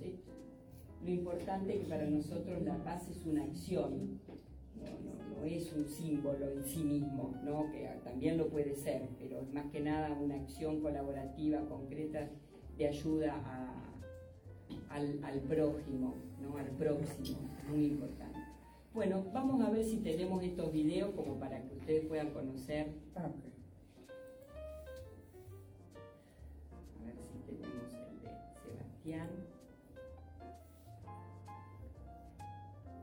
Sebastián. Eh, trabajaba con las mantis, no sé si ustedes las conocen, mantis se llaman, son como una especie de langosta. Y las tuvo en su casa, eh, la verdad que su madre ha tenido todo tipo de animales en su casa Y el niño... Eh, ¿Dónde está el niño? eh, ah, te lo pasó hoy Miguel, en el, en el WhatsApp. Ahí está. A ver si, si podemos. Bueno, y descubrió que las mantis tenían personalidad, que cada una era distinta de otras, que tenían carácter, que tenían... Mantis religiosa. Así. Eh, sí, sí, sí, sí, es muy... Se come. Se comen, sí, pero él explica todo ese proceso, comen al macho, sí. de alto valor como la madera, Saca foto para la mamá. la conservación de la naturaleza como consolidación de la paz. Desde 1990, al menos unos 18 conflictos violentos han sido exacerbados por la explotación de recursos naturales. De hecho, hay investigaciones recientes que indican que durante los últimos 60 años, al menos el 40% de todos los conflictos interestatales ha estado vinculado a los recursos naturales. Guerras civiles como las de Liberia, Angola y la República Democrática del Congo han girado en torno a recursos de alto valor como la madera, los diamantes, el oro, los minerales y el petróleo. Otros conflictos, incluidos los de Darfur y el Oriente Medio, han estado relacionados con la escasez de recursos tales como tierras fértiles y agua. Como la población mundial sigue aumentando y la demanda de los recursos continúa creciendo, existe una alta probabilidad de que los conflictos sobre los recursos naturales se intensifiquen en los próximos decenios. Además, las consecuencias potenciales del cambio climático para la disponibilidad de agua, la seguridad alimentaria, la, pre- la prevalencia de enfermedades, los límites costeros y la distribución de la población pueden agravar las tensiones existentes y generar nuevos conflictos. Los factores ambientales son rara vez o nunca la única causa del conflicto violento. El origen étnico, las condiciones económicas adversas, los bajos niveles de intercambios comerciales internacionales y los conflictos en países vecinos promueven significativamente la violencia. Sin embargo, la explotación de los recursos naturales y otras tensiones ambientales conexas pueden influir en todas las fases del ciclo del conflicto, desde contribuir a la aparición y perpetuación de la violencia hasta debilitar las perspectivas de lograr la paz. Además, el medio ambiente puede verse afectado por los conflictos, ya que los daños directos e indirectos ocasionados, junto con el colapso de las instituciones, pueden dar lugar a riesgos ambientales que amenazan la salud de las personas, también los medios de subsistencia y la seguridad. Puesto que la forma en la que se rigen los recursos naturales y el medio ambiente tienen una influencia determinante sobre la paz y la seguridad, estas cuestiones, si no se gestionan adecuadamente en situaciones posteriores a los conflictos, también pueden contribuir a una recaída de estos. De hecho, los resultados preliminares de un análisis retrospectivo en conflictos interestatales en los últimos 60 años indican que los enfrentamientos relacionados con los recursos naturales tienen el doble de posibilidades de volver a producirse en los primeros cinco años después del cese de hostilidades. Sin embargo, menos de una cuarta parte de las negociaciones de paz dirigidas a resolver conflictos relacionados con los recursos naturales han abordado la cuestión de sus mecanismos de gestión. La integración del medio ambiente y los recursos naturales en la consolidación de la paz ya no es una opción, es un imperativo de la seguridad. El establecimiento de la Comisión de la ONU para la Consolidación de la Paz ofrece una importante oportunidad para abordar los riesgos ambientales y aprovechar las posibles oportunidades de una forma más consistente y coherente.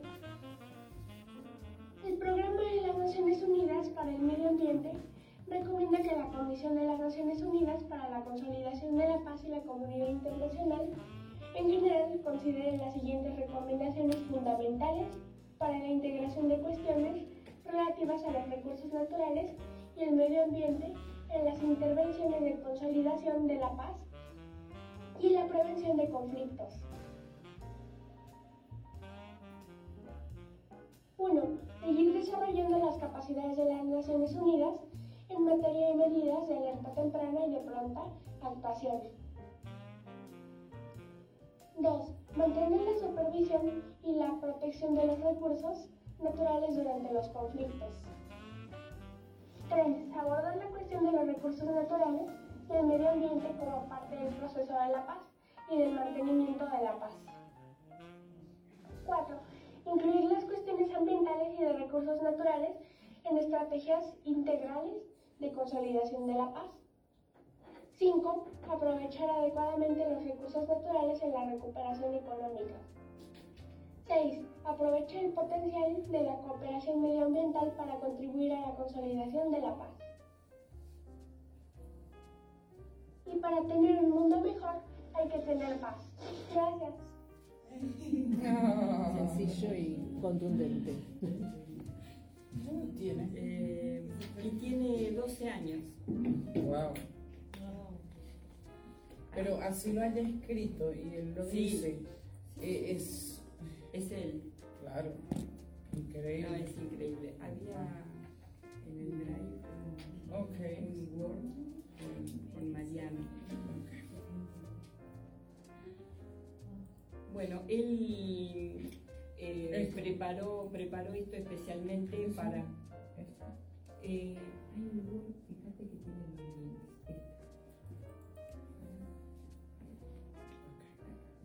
Eh, él preparó especialmente esto para Hello, my name is Mariano Solis. I'm Wait. 12 years old. I promote mathematics on my social media project, Cultura Matemática. I'm a math communicator and, and I have also provided talks to different schools and academies. I'm a State Youth Award for part um, of the state of Nuevo León, and I am also a 2030 ambassador, and I protect the SDG number four, quality education. I'm a math Olympic and have received medals in different competitions nationally and internationally. I have one of the best projects nationally on the science fair on the category science and mathematics. I have assisted to many courses, for example, science, mathematics, mathematics for Olympiad, chess, astrophysics, physics, quantum physics, etc. Besides of being a 2030 ambassador, I'm an ambassador from Ciencias y Kit, a science communication project uh, globally in Latin America. And I, it's a pleasure to be a GPLT ambassador from Global Peace Let's Talk, and it's a pleasure to meet you. And so, I'm Mariano Solis. I hope you like this video. This is me, and see you soon. Mariano preparó esto. ¿Le sacaron fotos no? Qué orador Ah, es tan chiquito, por Dios.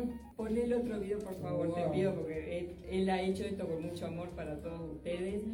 Eh, Mariano eh, enseña, eh, a- a- con el trabajo que estamos haciendo, comenzó a enseñarles a niños pequeños matemáticas. Solis. I'm 12 years old, and I Entonces, mathematics sí, sí. Cultura Matemática. So let's get started. Mayans were a great civilization, were a strong civilization from Mesoamerica, but there were also scientists, astronomers, and mathematicians.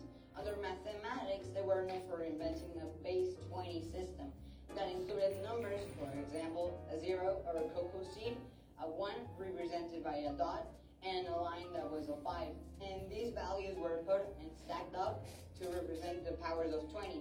And the zero was also used to represent an empty place value. These innovations and inventions were used to invent calendars, to help with their astronomical observations, etc. This because they wanted to honor their gods and make festivals and sacrifices on special dates. They were also inventing uh, certain mm, telescopes to help observe the planets, the stars, the constellations, and know the patterns of these. Their innovations in science and technology were very influential on other civilizations like the Mexicas. Despite of them getting to an end, they were very influenced and very inspiring to their story because they were they were they didn't have much technology as we have today and they invented numbers for example the zero completely independent from other civilizations as the indians so well remember mathematics is a world where you play learn and discover i'm Mariano Solis and. Bueno, Mariano es un defensor de, la- de las matemáticas eh, y cómo ellas contribuyen al mundo, bueno, habla del cero ahí. Y él enseña a los chicos, pero aparte es llamado por la NASA, por distintos, para, eh, para que explique las matemáticas, para que no nos sean tan, tan complejas ¿no? como generalmente ocurre. Bueno, muchísimas.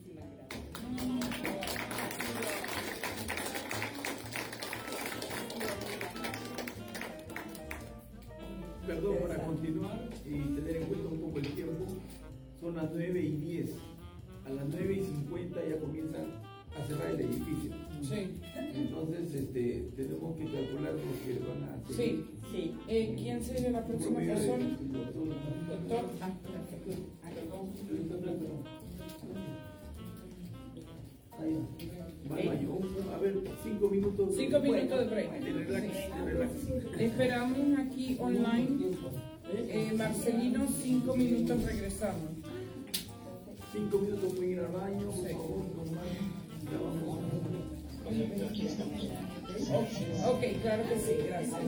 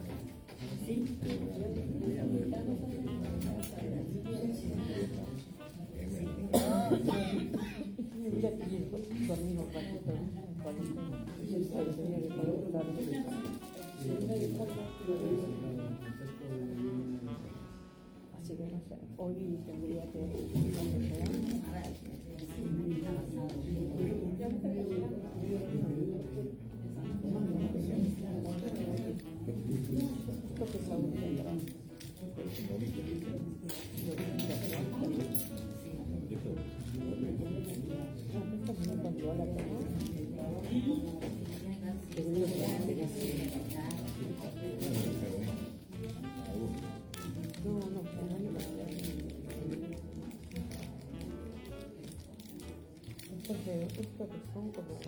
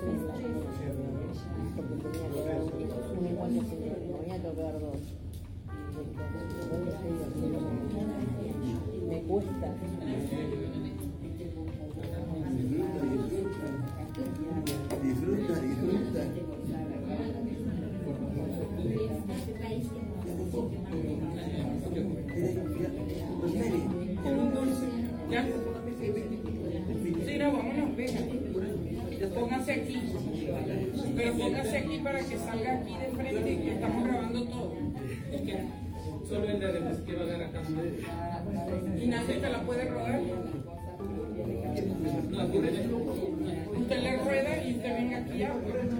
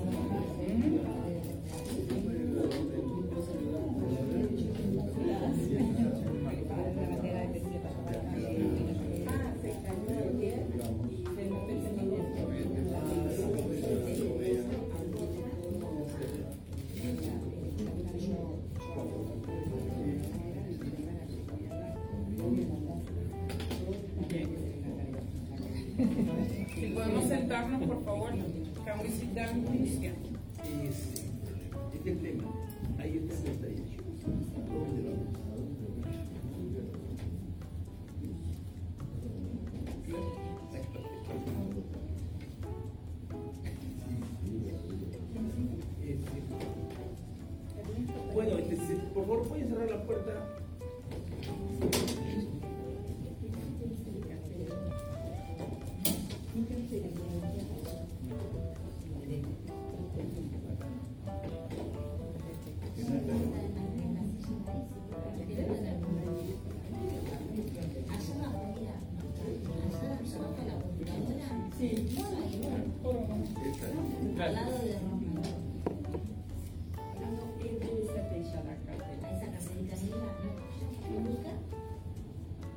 también hay cartera. Ah. Nadie sale de aquí. Nadie sale de aquí. Y con las manos arriba. Sí. Bien, entonces este, continuamos con la cumbre. Por favor, este, presentamos al doctor. Sí, me gustaría presentar al doctor Vittori Kitanov de Kitano Dental Clinic. Y eh, usted ha arribado aquí, usted vive aquí en Japón, Sí, ¿cierto? actualmente. Ah, bueno. Ok, eh, muy buenas noches con todos. Eh, Soy Víctor Quitano. Eh, welcome to Japan, everybody. Eh, como el tiempo está determinado, voy a abreviar algunas partes. Eh, hoy día el tema que voy a tocar sobre la deglución eh, y voy a tener que abreviar unas partes. Cualquier consulta que tengan, me lo mandan por Gmail, yo les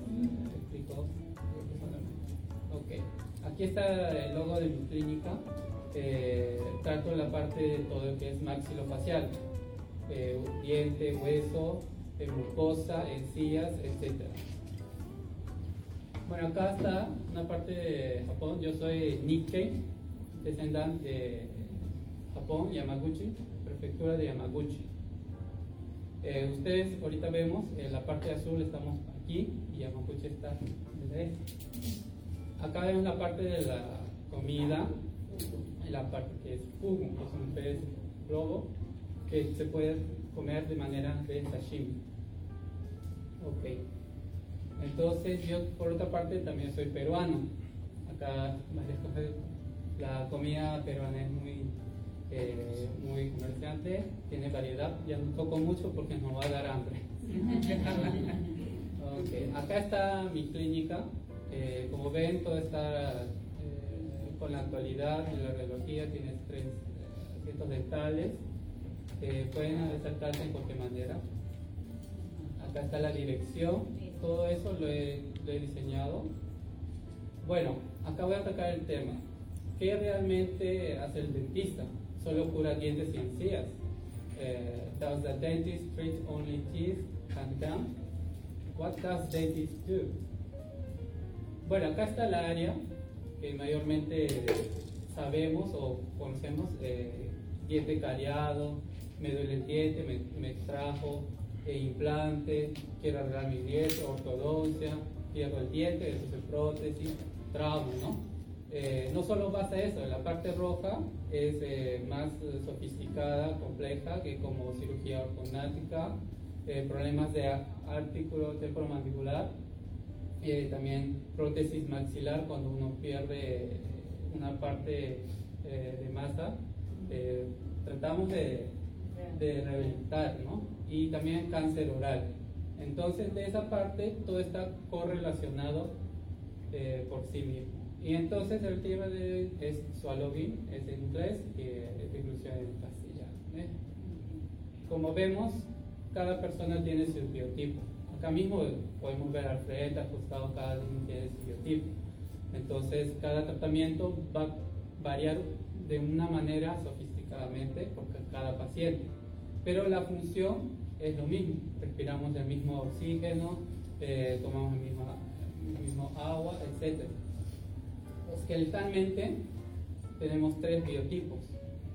Eh, de- en inglés sería eh, brachiofacial pattern, que está en el lado derecho. Tenemos una parte corta, desde la parte nasal hasta el mentón, corta. Eso es caracterizado en asiáticos.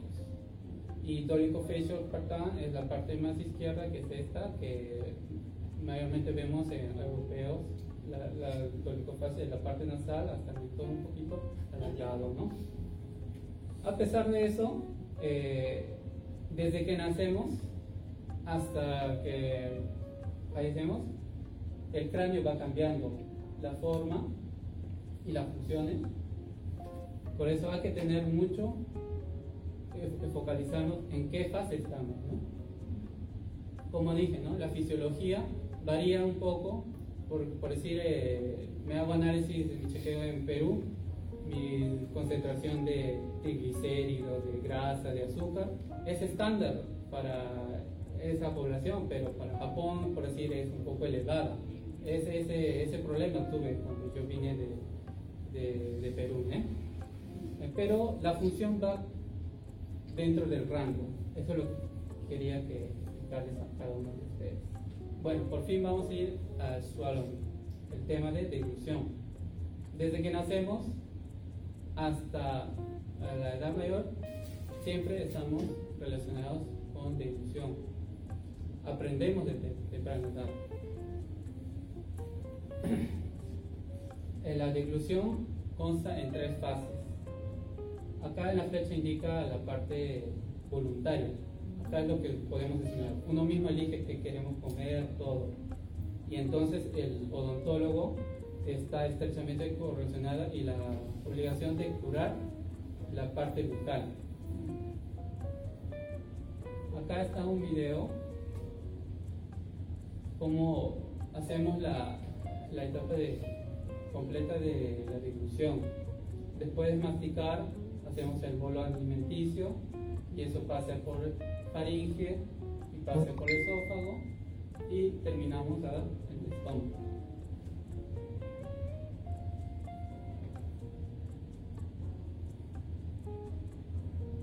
Aparte de la masticación es muy importante porque durante la masticación secretamos enzimas que ayudan a sanitar y degradar el bolo alimenticio.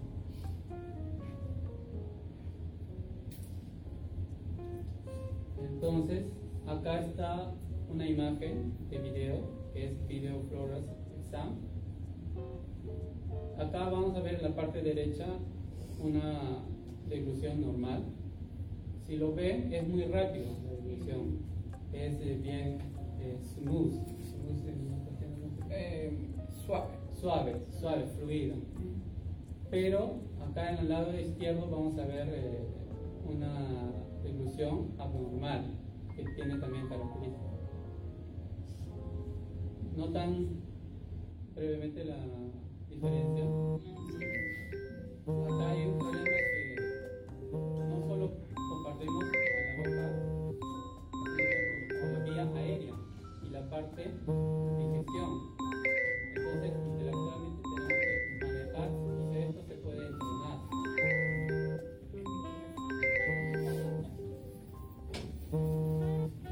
Entonces, cuando hay una anormalidad en la deglución, se denomina disfagia.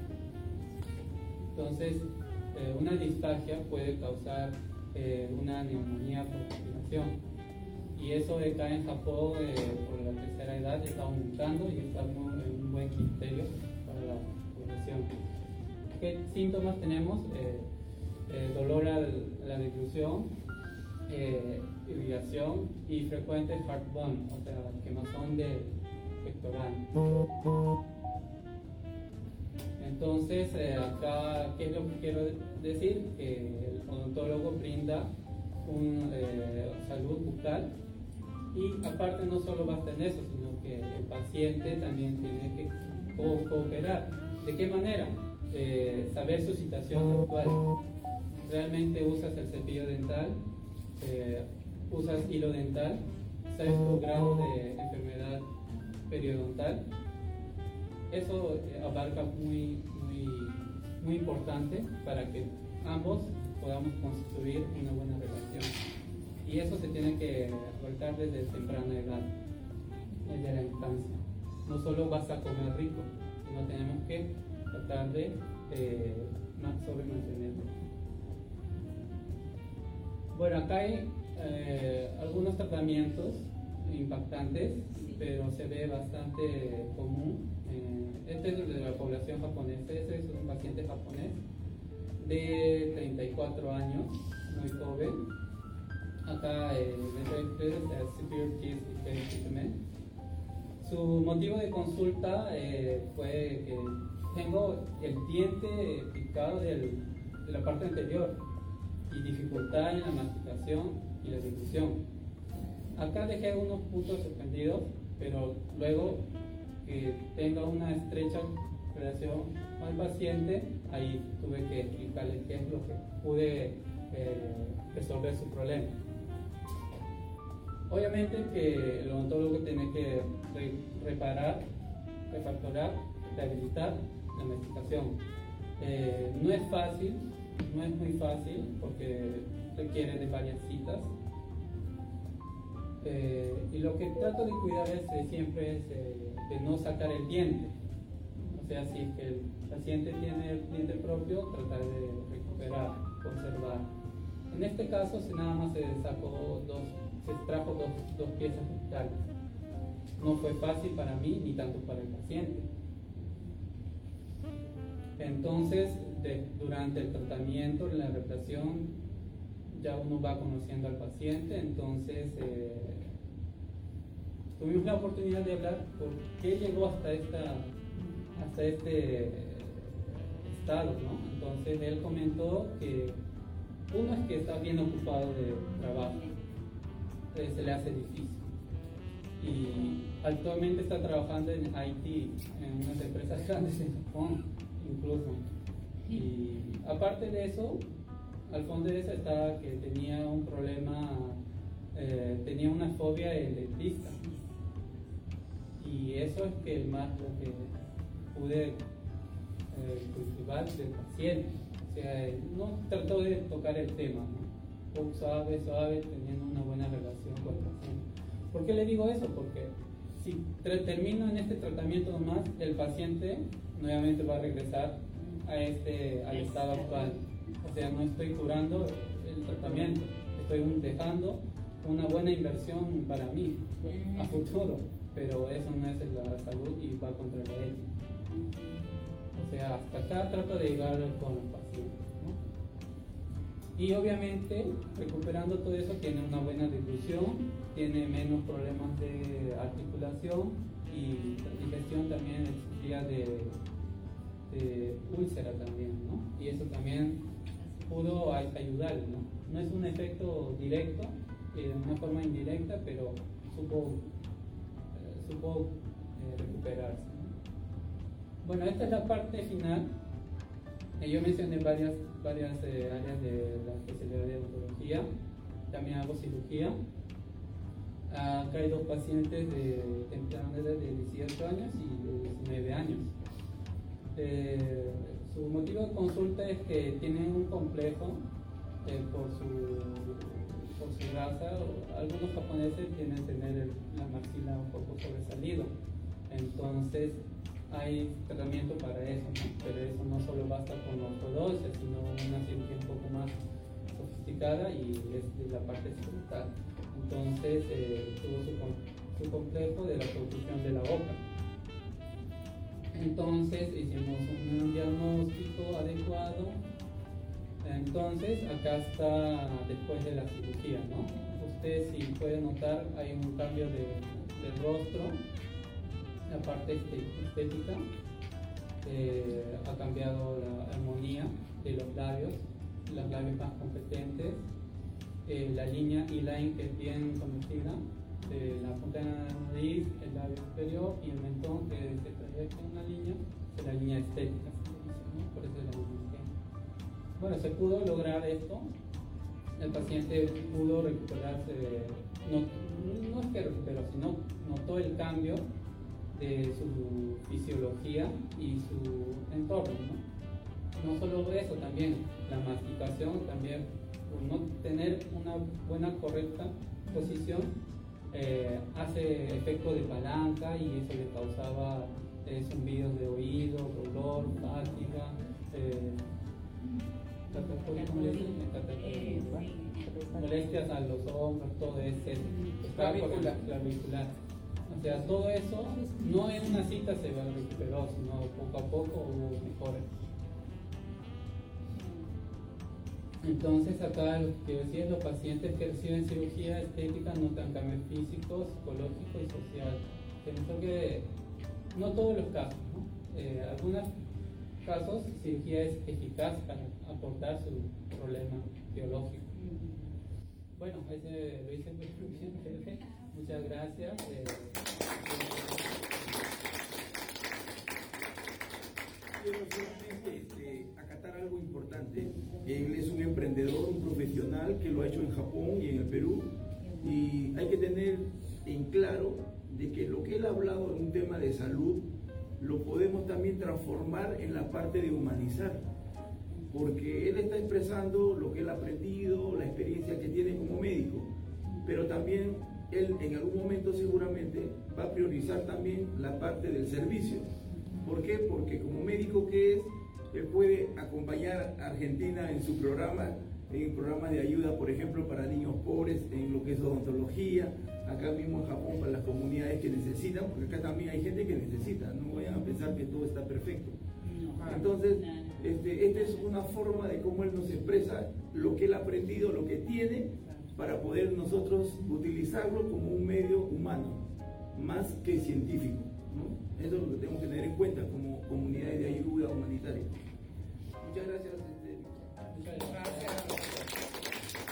Quedan 10 eh, minutos, este, también hoy día iba a hablar.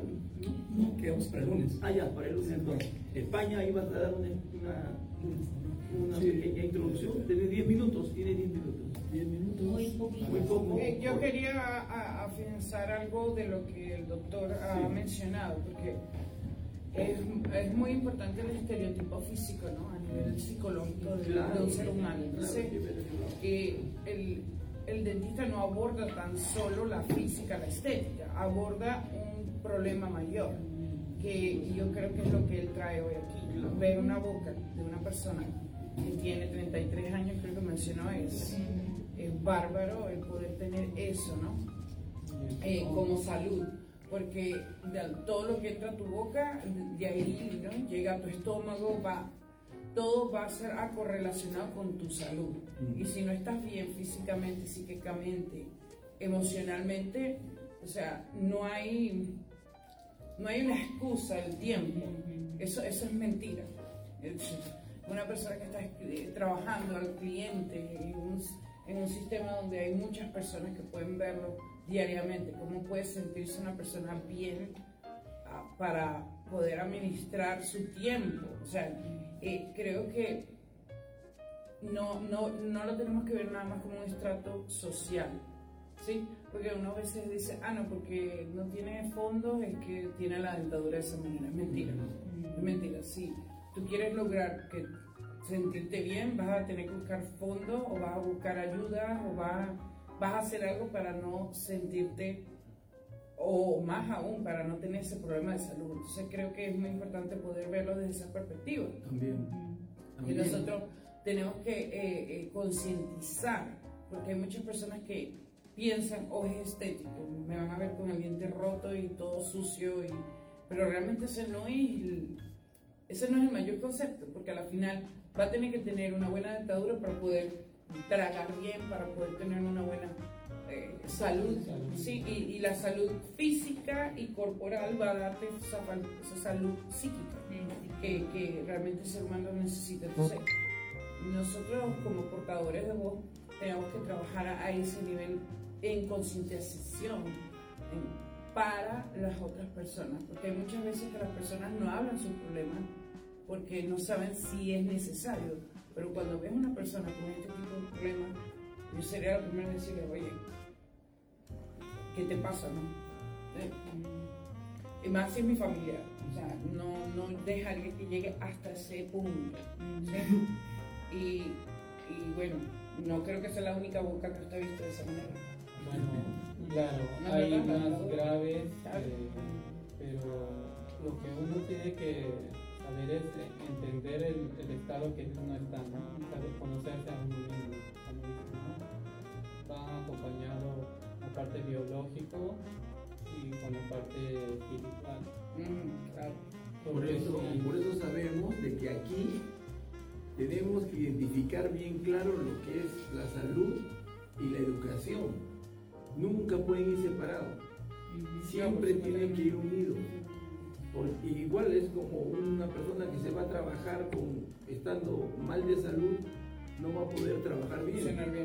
Entonces tenemos que tener importancia en esa parte de nuestra salud emocional para poder hacer las cosas bien. Y nuestra salud física también, ¿no? partiendo de, de interna, etc. Pero tengo una pregunta, porque por lo menos ahí, eh, en las escuelas de mis hijos en Canadá, todos los años llega el odontólogo. O sea, no sé si eso pasa aquí. O sea, El odontólogo, el servicio médico, lo chequean, las vacunas, vienen y le dan una charla, le dan el cepillo de dientes, le dan eh, ¿no? Eh, la pasta de dientes y, y mira mamá, dice que me vieron la boca y eh, necesito reparar mi diente, se ve nada más por algo físico que vieron, ve al doctor. O sea, no sé si eso es algo que lo hacen aquí, que es una cultura que lleva. Eso es 100%, 100%. O sea, en países desarrollados y subdesarrollados eh, tienen de, diferente- de, de diferente manera. de- por- para empezar, ahí tiene que abarcar la ley, el. Ministerio de Salud, etc. En Latinoamérica eh, son pocos, pero. ¿de qué manera? Que eh, el instituto está promoviendo. Pero eh, acá en Japón, como se dice, eh, debe ser igual que Canadá y realmente es igual también voy chequeo no solo a los colegios, sino a empresas. también. Empresas que trabajan con gases y tóxicos y con empresas que usan ácido que derrite el cliente. ¿no? O sea, eso Ah. todo evaluamos. Pero a pesar de todo eso, existen pacientes, como he mencionado, no, de 10 personas puede ser un 2 o 3, ¿no? dependiendo de la zona, eh, dependiendo de la edad, me dejo entender. No, no obviamente voy a encontrar todos los días, Ah, pero claro. no es, eh, es- ya, ya sea uno ya se acostumbra. Por lo menos los servicios odontológicos son costosos en cualquier parte del mundo. O sea, se ve que es un estándar aquí o en Pekín. O sea, realmente bueno, en Canadá es súper, súper caro. Pero claro, la asistencia social. ¿Cómo la asistencia social influye. En esta sociedad que es una soci- eh, que, bueno, Japón cuántos millones de habitantes tiene, muchísimos, ¿sí? Pero cómo se beneficia o cómo se puede beneficiar una población, no, no diría que entera, porque eso no va a pasar, eso sería muy difícil, pero el mayor estrato social, cómo podría influenciar el gobierno o las instituciones o, eh, o patrocinio. En mi perspectiva, yo también voy a colegios a enseñar la parte de intercambio cultural, eh, eh, la parte de que habla español. Eh, ahí hablo de Perú, no mucho de Argentina, de Chile, de todos los países, ahí hablo la comida, de, la, de, la, de religión, todo, ¿no? Y, y ahí es donde tengo una, hago un tiempo para hablar con los niños de la importancia de, del intercambio cultural, no solo eso, sino de la salud bucal. ¿Por qué? Porque a temprana edad se tiene que enseñar a tener la costumbre. Yo regreso por decir al paciente dentro, yo noté que no tenía importancia en su cavidad bucal. Él, digamos, eh, vivía el momento y no tenía la costumbre, tenía la fobia más que todo y todas esas partes negativas es lo que generó que esté esta situación. Entonces, eh, a temprana edad es muy importante para cada niño que, que pueda combatir con esa fobia para empezar. Entonces a cada paciente que- o cada niño que voy, que tenga ese intercambio con el odontólogo. No solo porque te duele el diente vas al odontólogo, sino por, como le dije, ¿no? Usan realmente el cepillo dental, el hilo dental, su estado de enfermedad periodontal, realmente usted sabe, entonces ahí también puede haber una interacción. Pero una pregunta, porque por lo menos, eh, digamos, eso ya es una fobia, definitivamente es una fobia. Es difícil. Pero no creo que sea fobia nada más a nivel dental, tiene que haber un proceso psicológico, eh, psíquico, que ya va eh, incluso de psiquiatría. ¿no? Exactamente. Porque una cosa deriva a otra. Sí, sí. Entonces, Por decir, eh, si un padre castiga al hijo, ya, si te portas mal, te lleva al dentista. Eh, también hay acá en... No, no es mucho, ¿no? Pero sí, sí. Sí, Sí, y los mismos padres no, no tienen esa funcionalidad, bueno, no es mi caso, pero digo un sentido, no, hay que hablar con la verdad, un sentido amplio, ¿no? No, todo el mundo tiene esa cultura de lavarte las- los dientes tres veces al día, darle el hilo Claro. dental, eh, enjuague bucal, vamos a, al, al, al odontólogo mínimo cada seis meses, o sea, hagamos una limpieza, ¿no? Periodontal. Entonces, eh, todas esas cosas influyen y creo que son factores súper importantes porque, eh, como digo, y usted lo sabe, no se trata tan solo de, de los dientes y su, su fisionomía o, o- o la característica que tiene, sino realmente lo que va en el proceso de, ya de como salud. Nosotros los que tenemos acá hijos, o sea, los padres sabemos, ¿no? Vivencialmente lo que nos enseñan en el colegio a los niños. Y cada madre de familia que está acá o padre que vive en Japón, sabemos que desde el colegio ya le están dando esa indicación a los padres por si acaso si tienen mal un diente, por si están mal de la vista, ya nos avisan.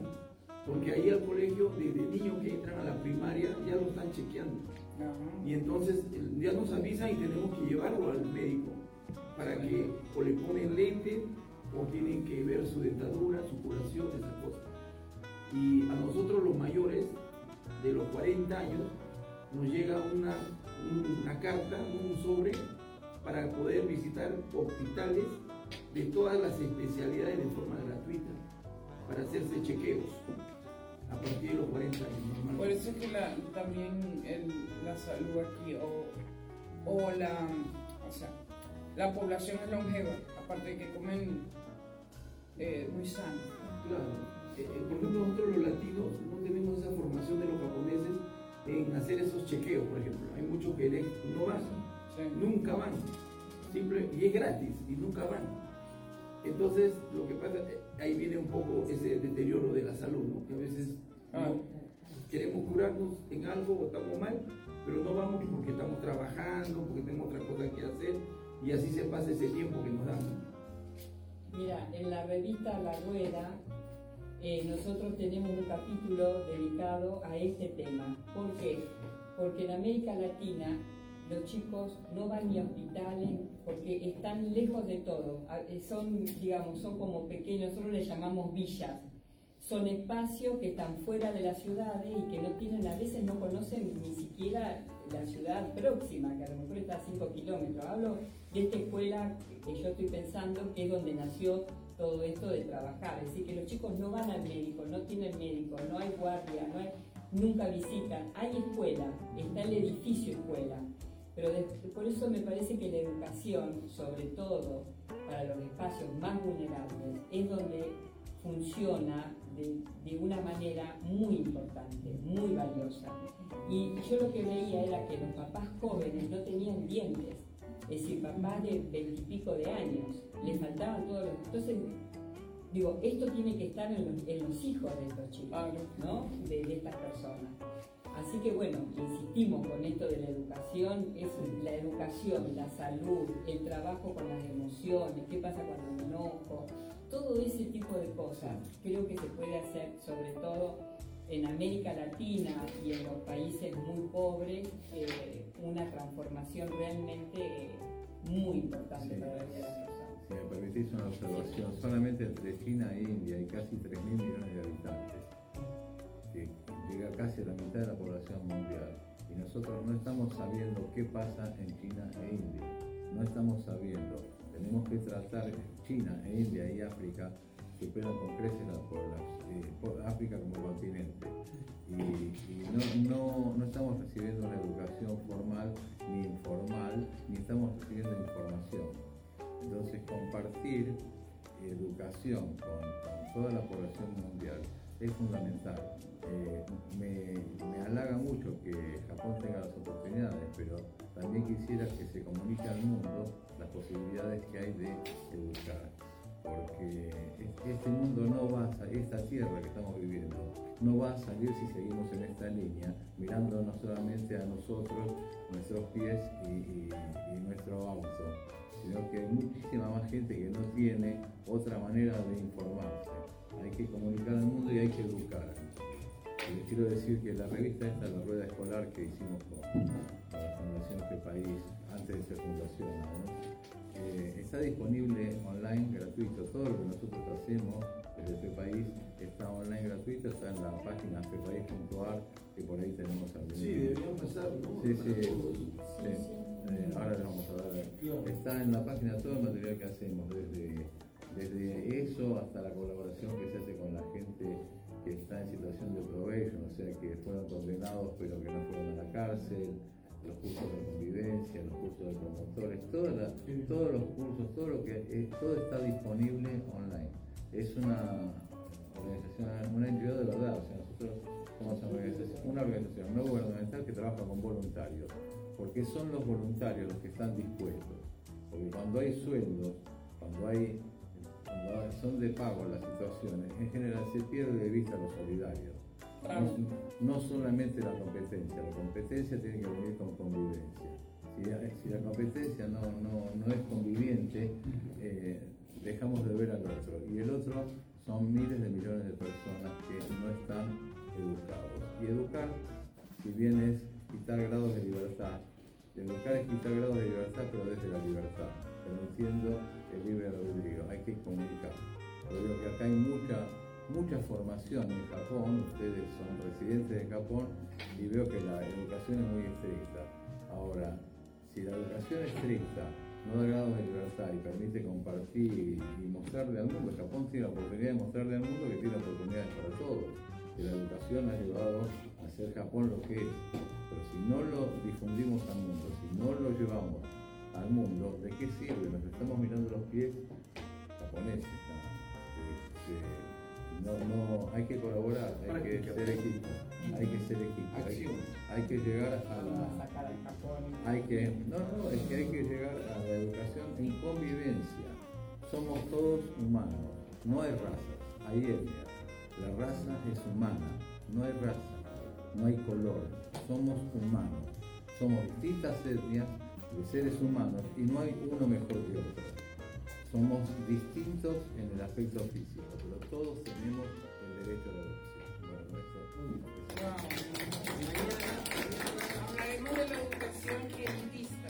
De- Deberíamos mañana continuar, de hecho, con todo lo que estamos haciendo. Mañana es en el otro local cultural, no es en este local mañana. Así que voy a revisar todo porque en las hojas que se repartió ayer está la página web. Y en la página web está la indicación de acceso desde la estación. Desde la estación. Ahí con esta página uno encuentra todo. Bueno, entonces eh, le damos mañana- conclusión al día segundo, eh, agradeciendo a todos los asistentes. Eh, mañana estaremos de vuelta. Sí, ¿A qué hora? Igual, 6 de la tarde. 6 de la tarde Seis a un diferente- Sí, en otro local. Ok, del de otro local. Ahí voy a pasar el- la web, pero está en las hojas que le repartí ayer. Sería bueno saber quiénes son las personas que van a exponer el día de Sí, mañana. sí, me gustaría, me gustaría, me gustaría porque aquí, por ejemplo, tenemos una experiencia profesora de seis universidades, tituladas en tres universidades, tenemos experiencia, La de Mariana. no sé, la de Mariana, dueña administradora de dos colegios donde está haciendo mucho trabajo social. Ven, que en realidad de España mañana, tenemos también, sí. de España. Mañana deberían más bien ¿no? Empezar, yo creo, con la Claro. tuya de España. Bueno, mañana también va a venir también este, Colombia Diana también. ¿Y, Fabia, ¿Y Fabiola o Fabi? Fabiola no venía, no sé por qué. Mañana parece que sí va a venir, pero bueno. Bueno, entonces quiero comprometer a España Gracias.